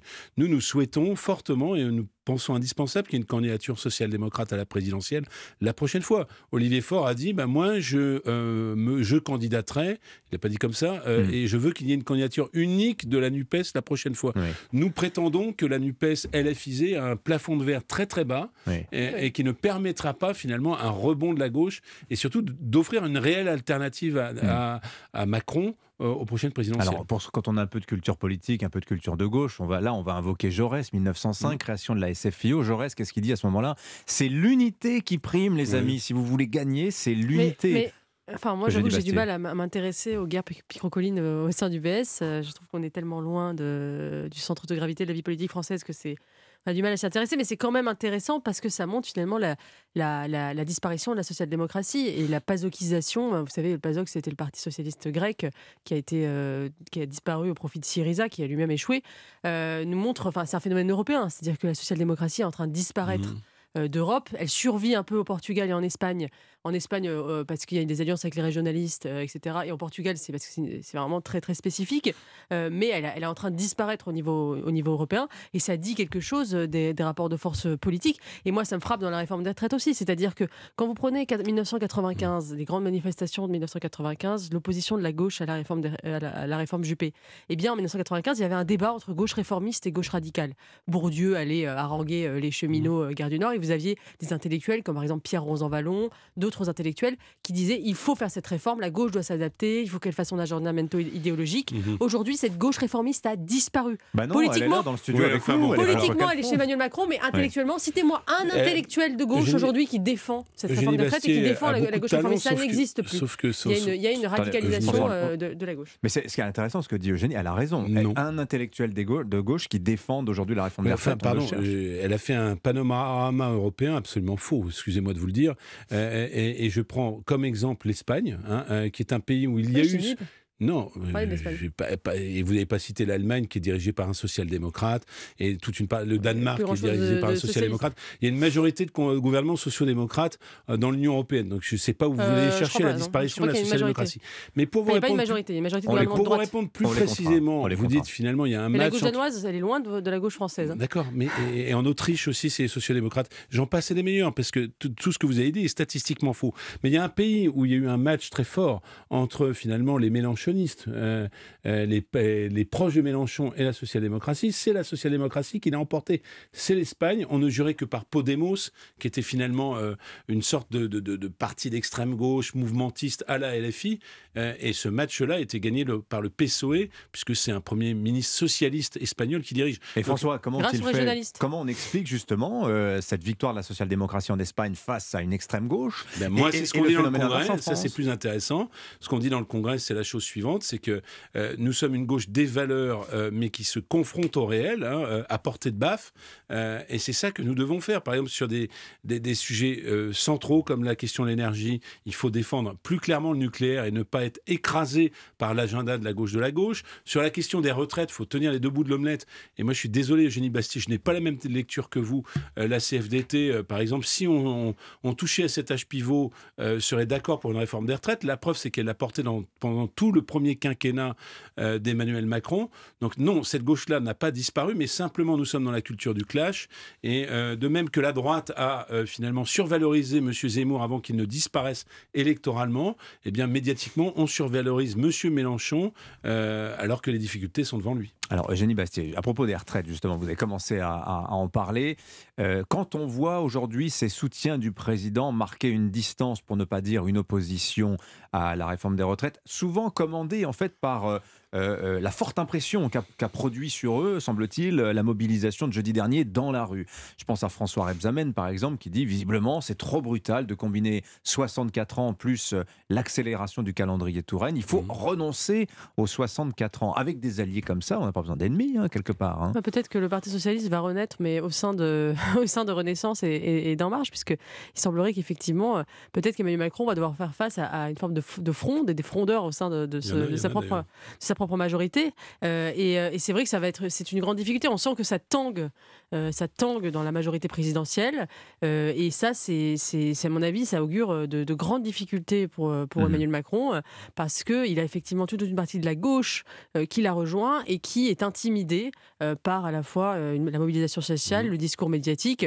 On peut se demander d'ailleurs où étaient ces gens pendant la campagne présidentielle, parce qu'ils ont quand même soutenu Emmanuel Macron pendant toute la campagne présidentielle. C'était dans son programme, c'était annoncé. Ah bah il découvre aujourd'hui, euh, il semble découvrir aujourd'hui que le président euh, qui les a mis au pouvoir et qui les a fait élire en juin euh, est pour la femme de traite. Je trouve ça un peu curieux. Alors, ça permet de lier les deux sujets, pardon, mais le seul ciment du macronisme, c'est Macron lui-même. Il y a des lignes antagonistes en son sein, c'est ça la réalité, et que il y a une petite, comment dire, gracieuseté institutionnelle qui fait qu'Emmanuel Macron ne peut pas se représenter la prochaine fois, et donc tout ça va voler. Petite gracieuseté, vous avez bah, dit. Voilà, je pense que ça, ça, ça, démange, c'est un petit caillou dans la chaussure d'Emmanuel Macron et ça le démange tous les matins en se levant, hein, n'est-ce pas?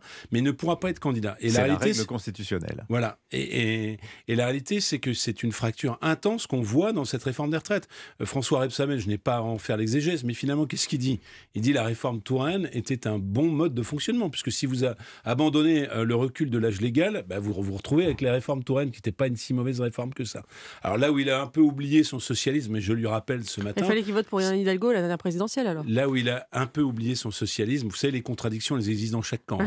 là où il a un peu oublié son socialisme, euh, c'est euh, de dire que, bah oui, il y a aussi une forme d'inégalité profonde. Je ne dis que celle-là ce matin.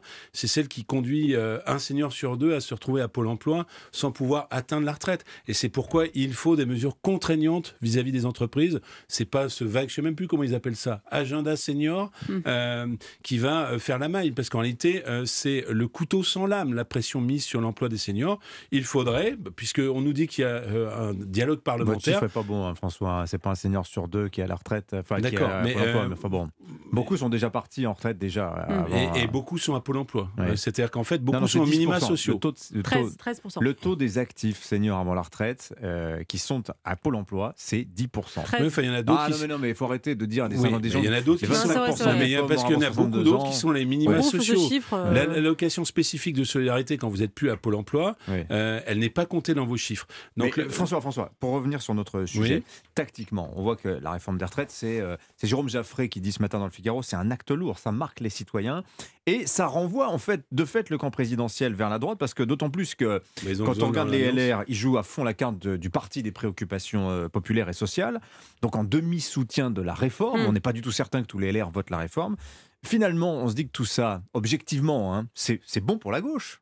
Mais c'est ce que bon je- pour la enfin, je- C'est bon, Ouais, c'est sûr qu'on on vit un moment où la gauche a quelque chose à dire, mais en même temps, je trouve que ce qui, là, là où la gauche et Jean-Luc Mélenchon est en difficulté, c'est que euh, ils ont eux-mêmes euh, appelé à voter Emmanuel Macron au second tour de la présidentielle euh, et euh, appelé à faire barrage contre Marine Le Pen. Oui. Euh, donc ils se sont, malgré eux, effectivement, c'était le barrage, euh, le Front républicain, etc., etc. On connaît les raisons, mais ils ont quand même participé à l'élection d'Emmanuel Macron. Ah bah on euh, voit Philippe Martinez de Et, la euh, CGT très gêné quand on le lui rappelle. Ça, voilà, par exemple, et hein. je pense que c'est un, c'est un argument euh, effectivement euh, qui porte. Euh, et en même temps, on voit Ma- Marine Le Pen elle-même, elle-même, qui est la seule qui pourrait être finalement assez cohérente puisqu'elle n'a jamais euh, appelé à voter Emmanuel Macron et qu'elle est opposée à cette réforme de retraite, mais qui a du mal à se placer, positionner elle aussi sur ce sujet parce que déjà elle est, elle est- elle est rejetée des manifestations de gauche. Il n'y a pas d'alliance entre euh, les deux bouts de l'omelette sur ce sujet. Et, et donc l'opposition est, est structurellement, est structurellement divisée. Euh, cependant, je, je pense en effet que, euh, que, que les choses vont être de plus en plus difficiles et je, je pense qu'Emmanuel Macron, euh, on voyait l'Élysée très très très confiant et serein la semaine dernière. Oui. Je pense que les choses sont en train de changer. François la, la question que vous posez, c'est est-ce que le fond de l'air est à gauche dans la société Cette réforme, cette réforme est rejetée par 80% des Français? Non pas parce que 80% des Personne Français. n'a envie de renoncer à un acquis social, c'est évident. Est-ce que je peux essayer Oui. de développer un rendez-vous en plus de, de plus de Allez, il nous reste- 145 il nous reste 30 secondes, on y va. Bah oui, mais j'essaye quand même. Euh, non pas parce que les Français sont opposés à toute réforme, parce que si on leur demande est-ce que vous voulez une réforme des retraites, c'est plus du tout 80% qui s'y opposent, mais parce que elle est frappée du saut de l'injustice. Et j'ai parlé de l'injustice vis-à-vis des seniors. On a découvert ce matin avec l'étude d'impact qu'il y a une injustice à l'endroit des femmes et il y a une injustice à l'endroit de ceux qui ont commencé à travailler Quand tôt. vous réformez, Et- les lignes bougent nécessairement. Ouais. bah, mais enfin, euh, c'est C'est une suivant qu'on soit pui- met tout le monde, Pardon, euh, mais suivant qui- qu'on soit puissant ou misérable, l'impact n'est pas le même. Bon, Et Évidemment, ça, mais c'est évident. Bah oui, Merci à c'est tous les deux. Merci à tous les deux. François Calfon, vous serez jamais d'accord, mais c'est ça qui fait la, la fertilité de votre débat. Merci également Eugénie Bastier. Bonne journée à tous les deux. 8h57 sur Europe 1. Philippe Vandel en t-shirt dans le studio d'Europe 1 pour Culture Média dans 3 minutes au programme. en t-shirt parce que j'ai pas eu le temps de mettre ma veste et je voulais être à l'heure pour ce teaser parce que je vais démarrer par une bonne nouvelle dans l'info média du jour. Vous connaissez évidemment le baromètre de la Croix sur la confiance qu'on a envers les journalistes et les organes de presse. Ils posent la même remonté, question on est à depuis 35 ans. 12%. Pour la première fois depuis 35 ans, c'est monté. Et la là, question on est formidable. La même question de. bah, Il y, a, il y a tellement, tellement de chiffres. On va les détailler justement Ah, avec. Sur les médias, le taux de confiance des Français envers les médias, c'est Et euh, ça dépend, suivant que c'est la radio, suivant que c'est la télévision, suivant que c'est Internet. Mais pour la première fois, il remonte alors qu'il ne faisait que descendre depuis 35 ans. Gauthier Vaillant, Champagne alors. du service politique euh, mousseux. Anomalie Euh, statistique. du journal je- La Croix. Ensuite, Yvan Le Bolloc, c'est le retour ce soir de Caméra Café, les 20 ans. Il y aura aussi une surprise avec Bruno Solo. C'est idiot ce que je viens de dire. Ils que sont si pas à la retraite, Solo. tous les deux, là Mais Ils non, bien sûr que non. Non, mais maintenant. vous Voilà, vous voyez, vous êtes dans la ligne du gouvernement. Ils sont totalement dans la ligne du gouvernement parce qu'ils ont été virés, parce qu'ils ne sont pas 2.0. Et on a retrouvé un extrait de Caméra Café il y a 20 ans sur lequel on ironisait sur l'âge et le temps des années de cotisation. Incroyable, vous verrez ça. Et puis Gérard Jugnot pour une pièce de théâtre à la fois tragique, drôle, euh, très réussie. Ça s'appelle Le jour du kiwi. Pour la première fois, il joue avec son propre fils Arthur. Merci Philippe. Bonne émission. Culture Média démarre dans 3 minutes. Je vous souhaite une bonne journée. L'info continue sur Europe 1 ce soir, 18h. Punchline, Laurence Ferrari. Midi, Romain Desarbres pour Europe Midi. On se retrouve demain, 7h. Bye bye.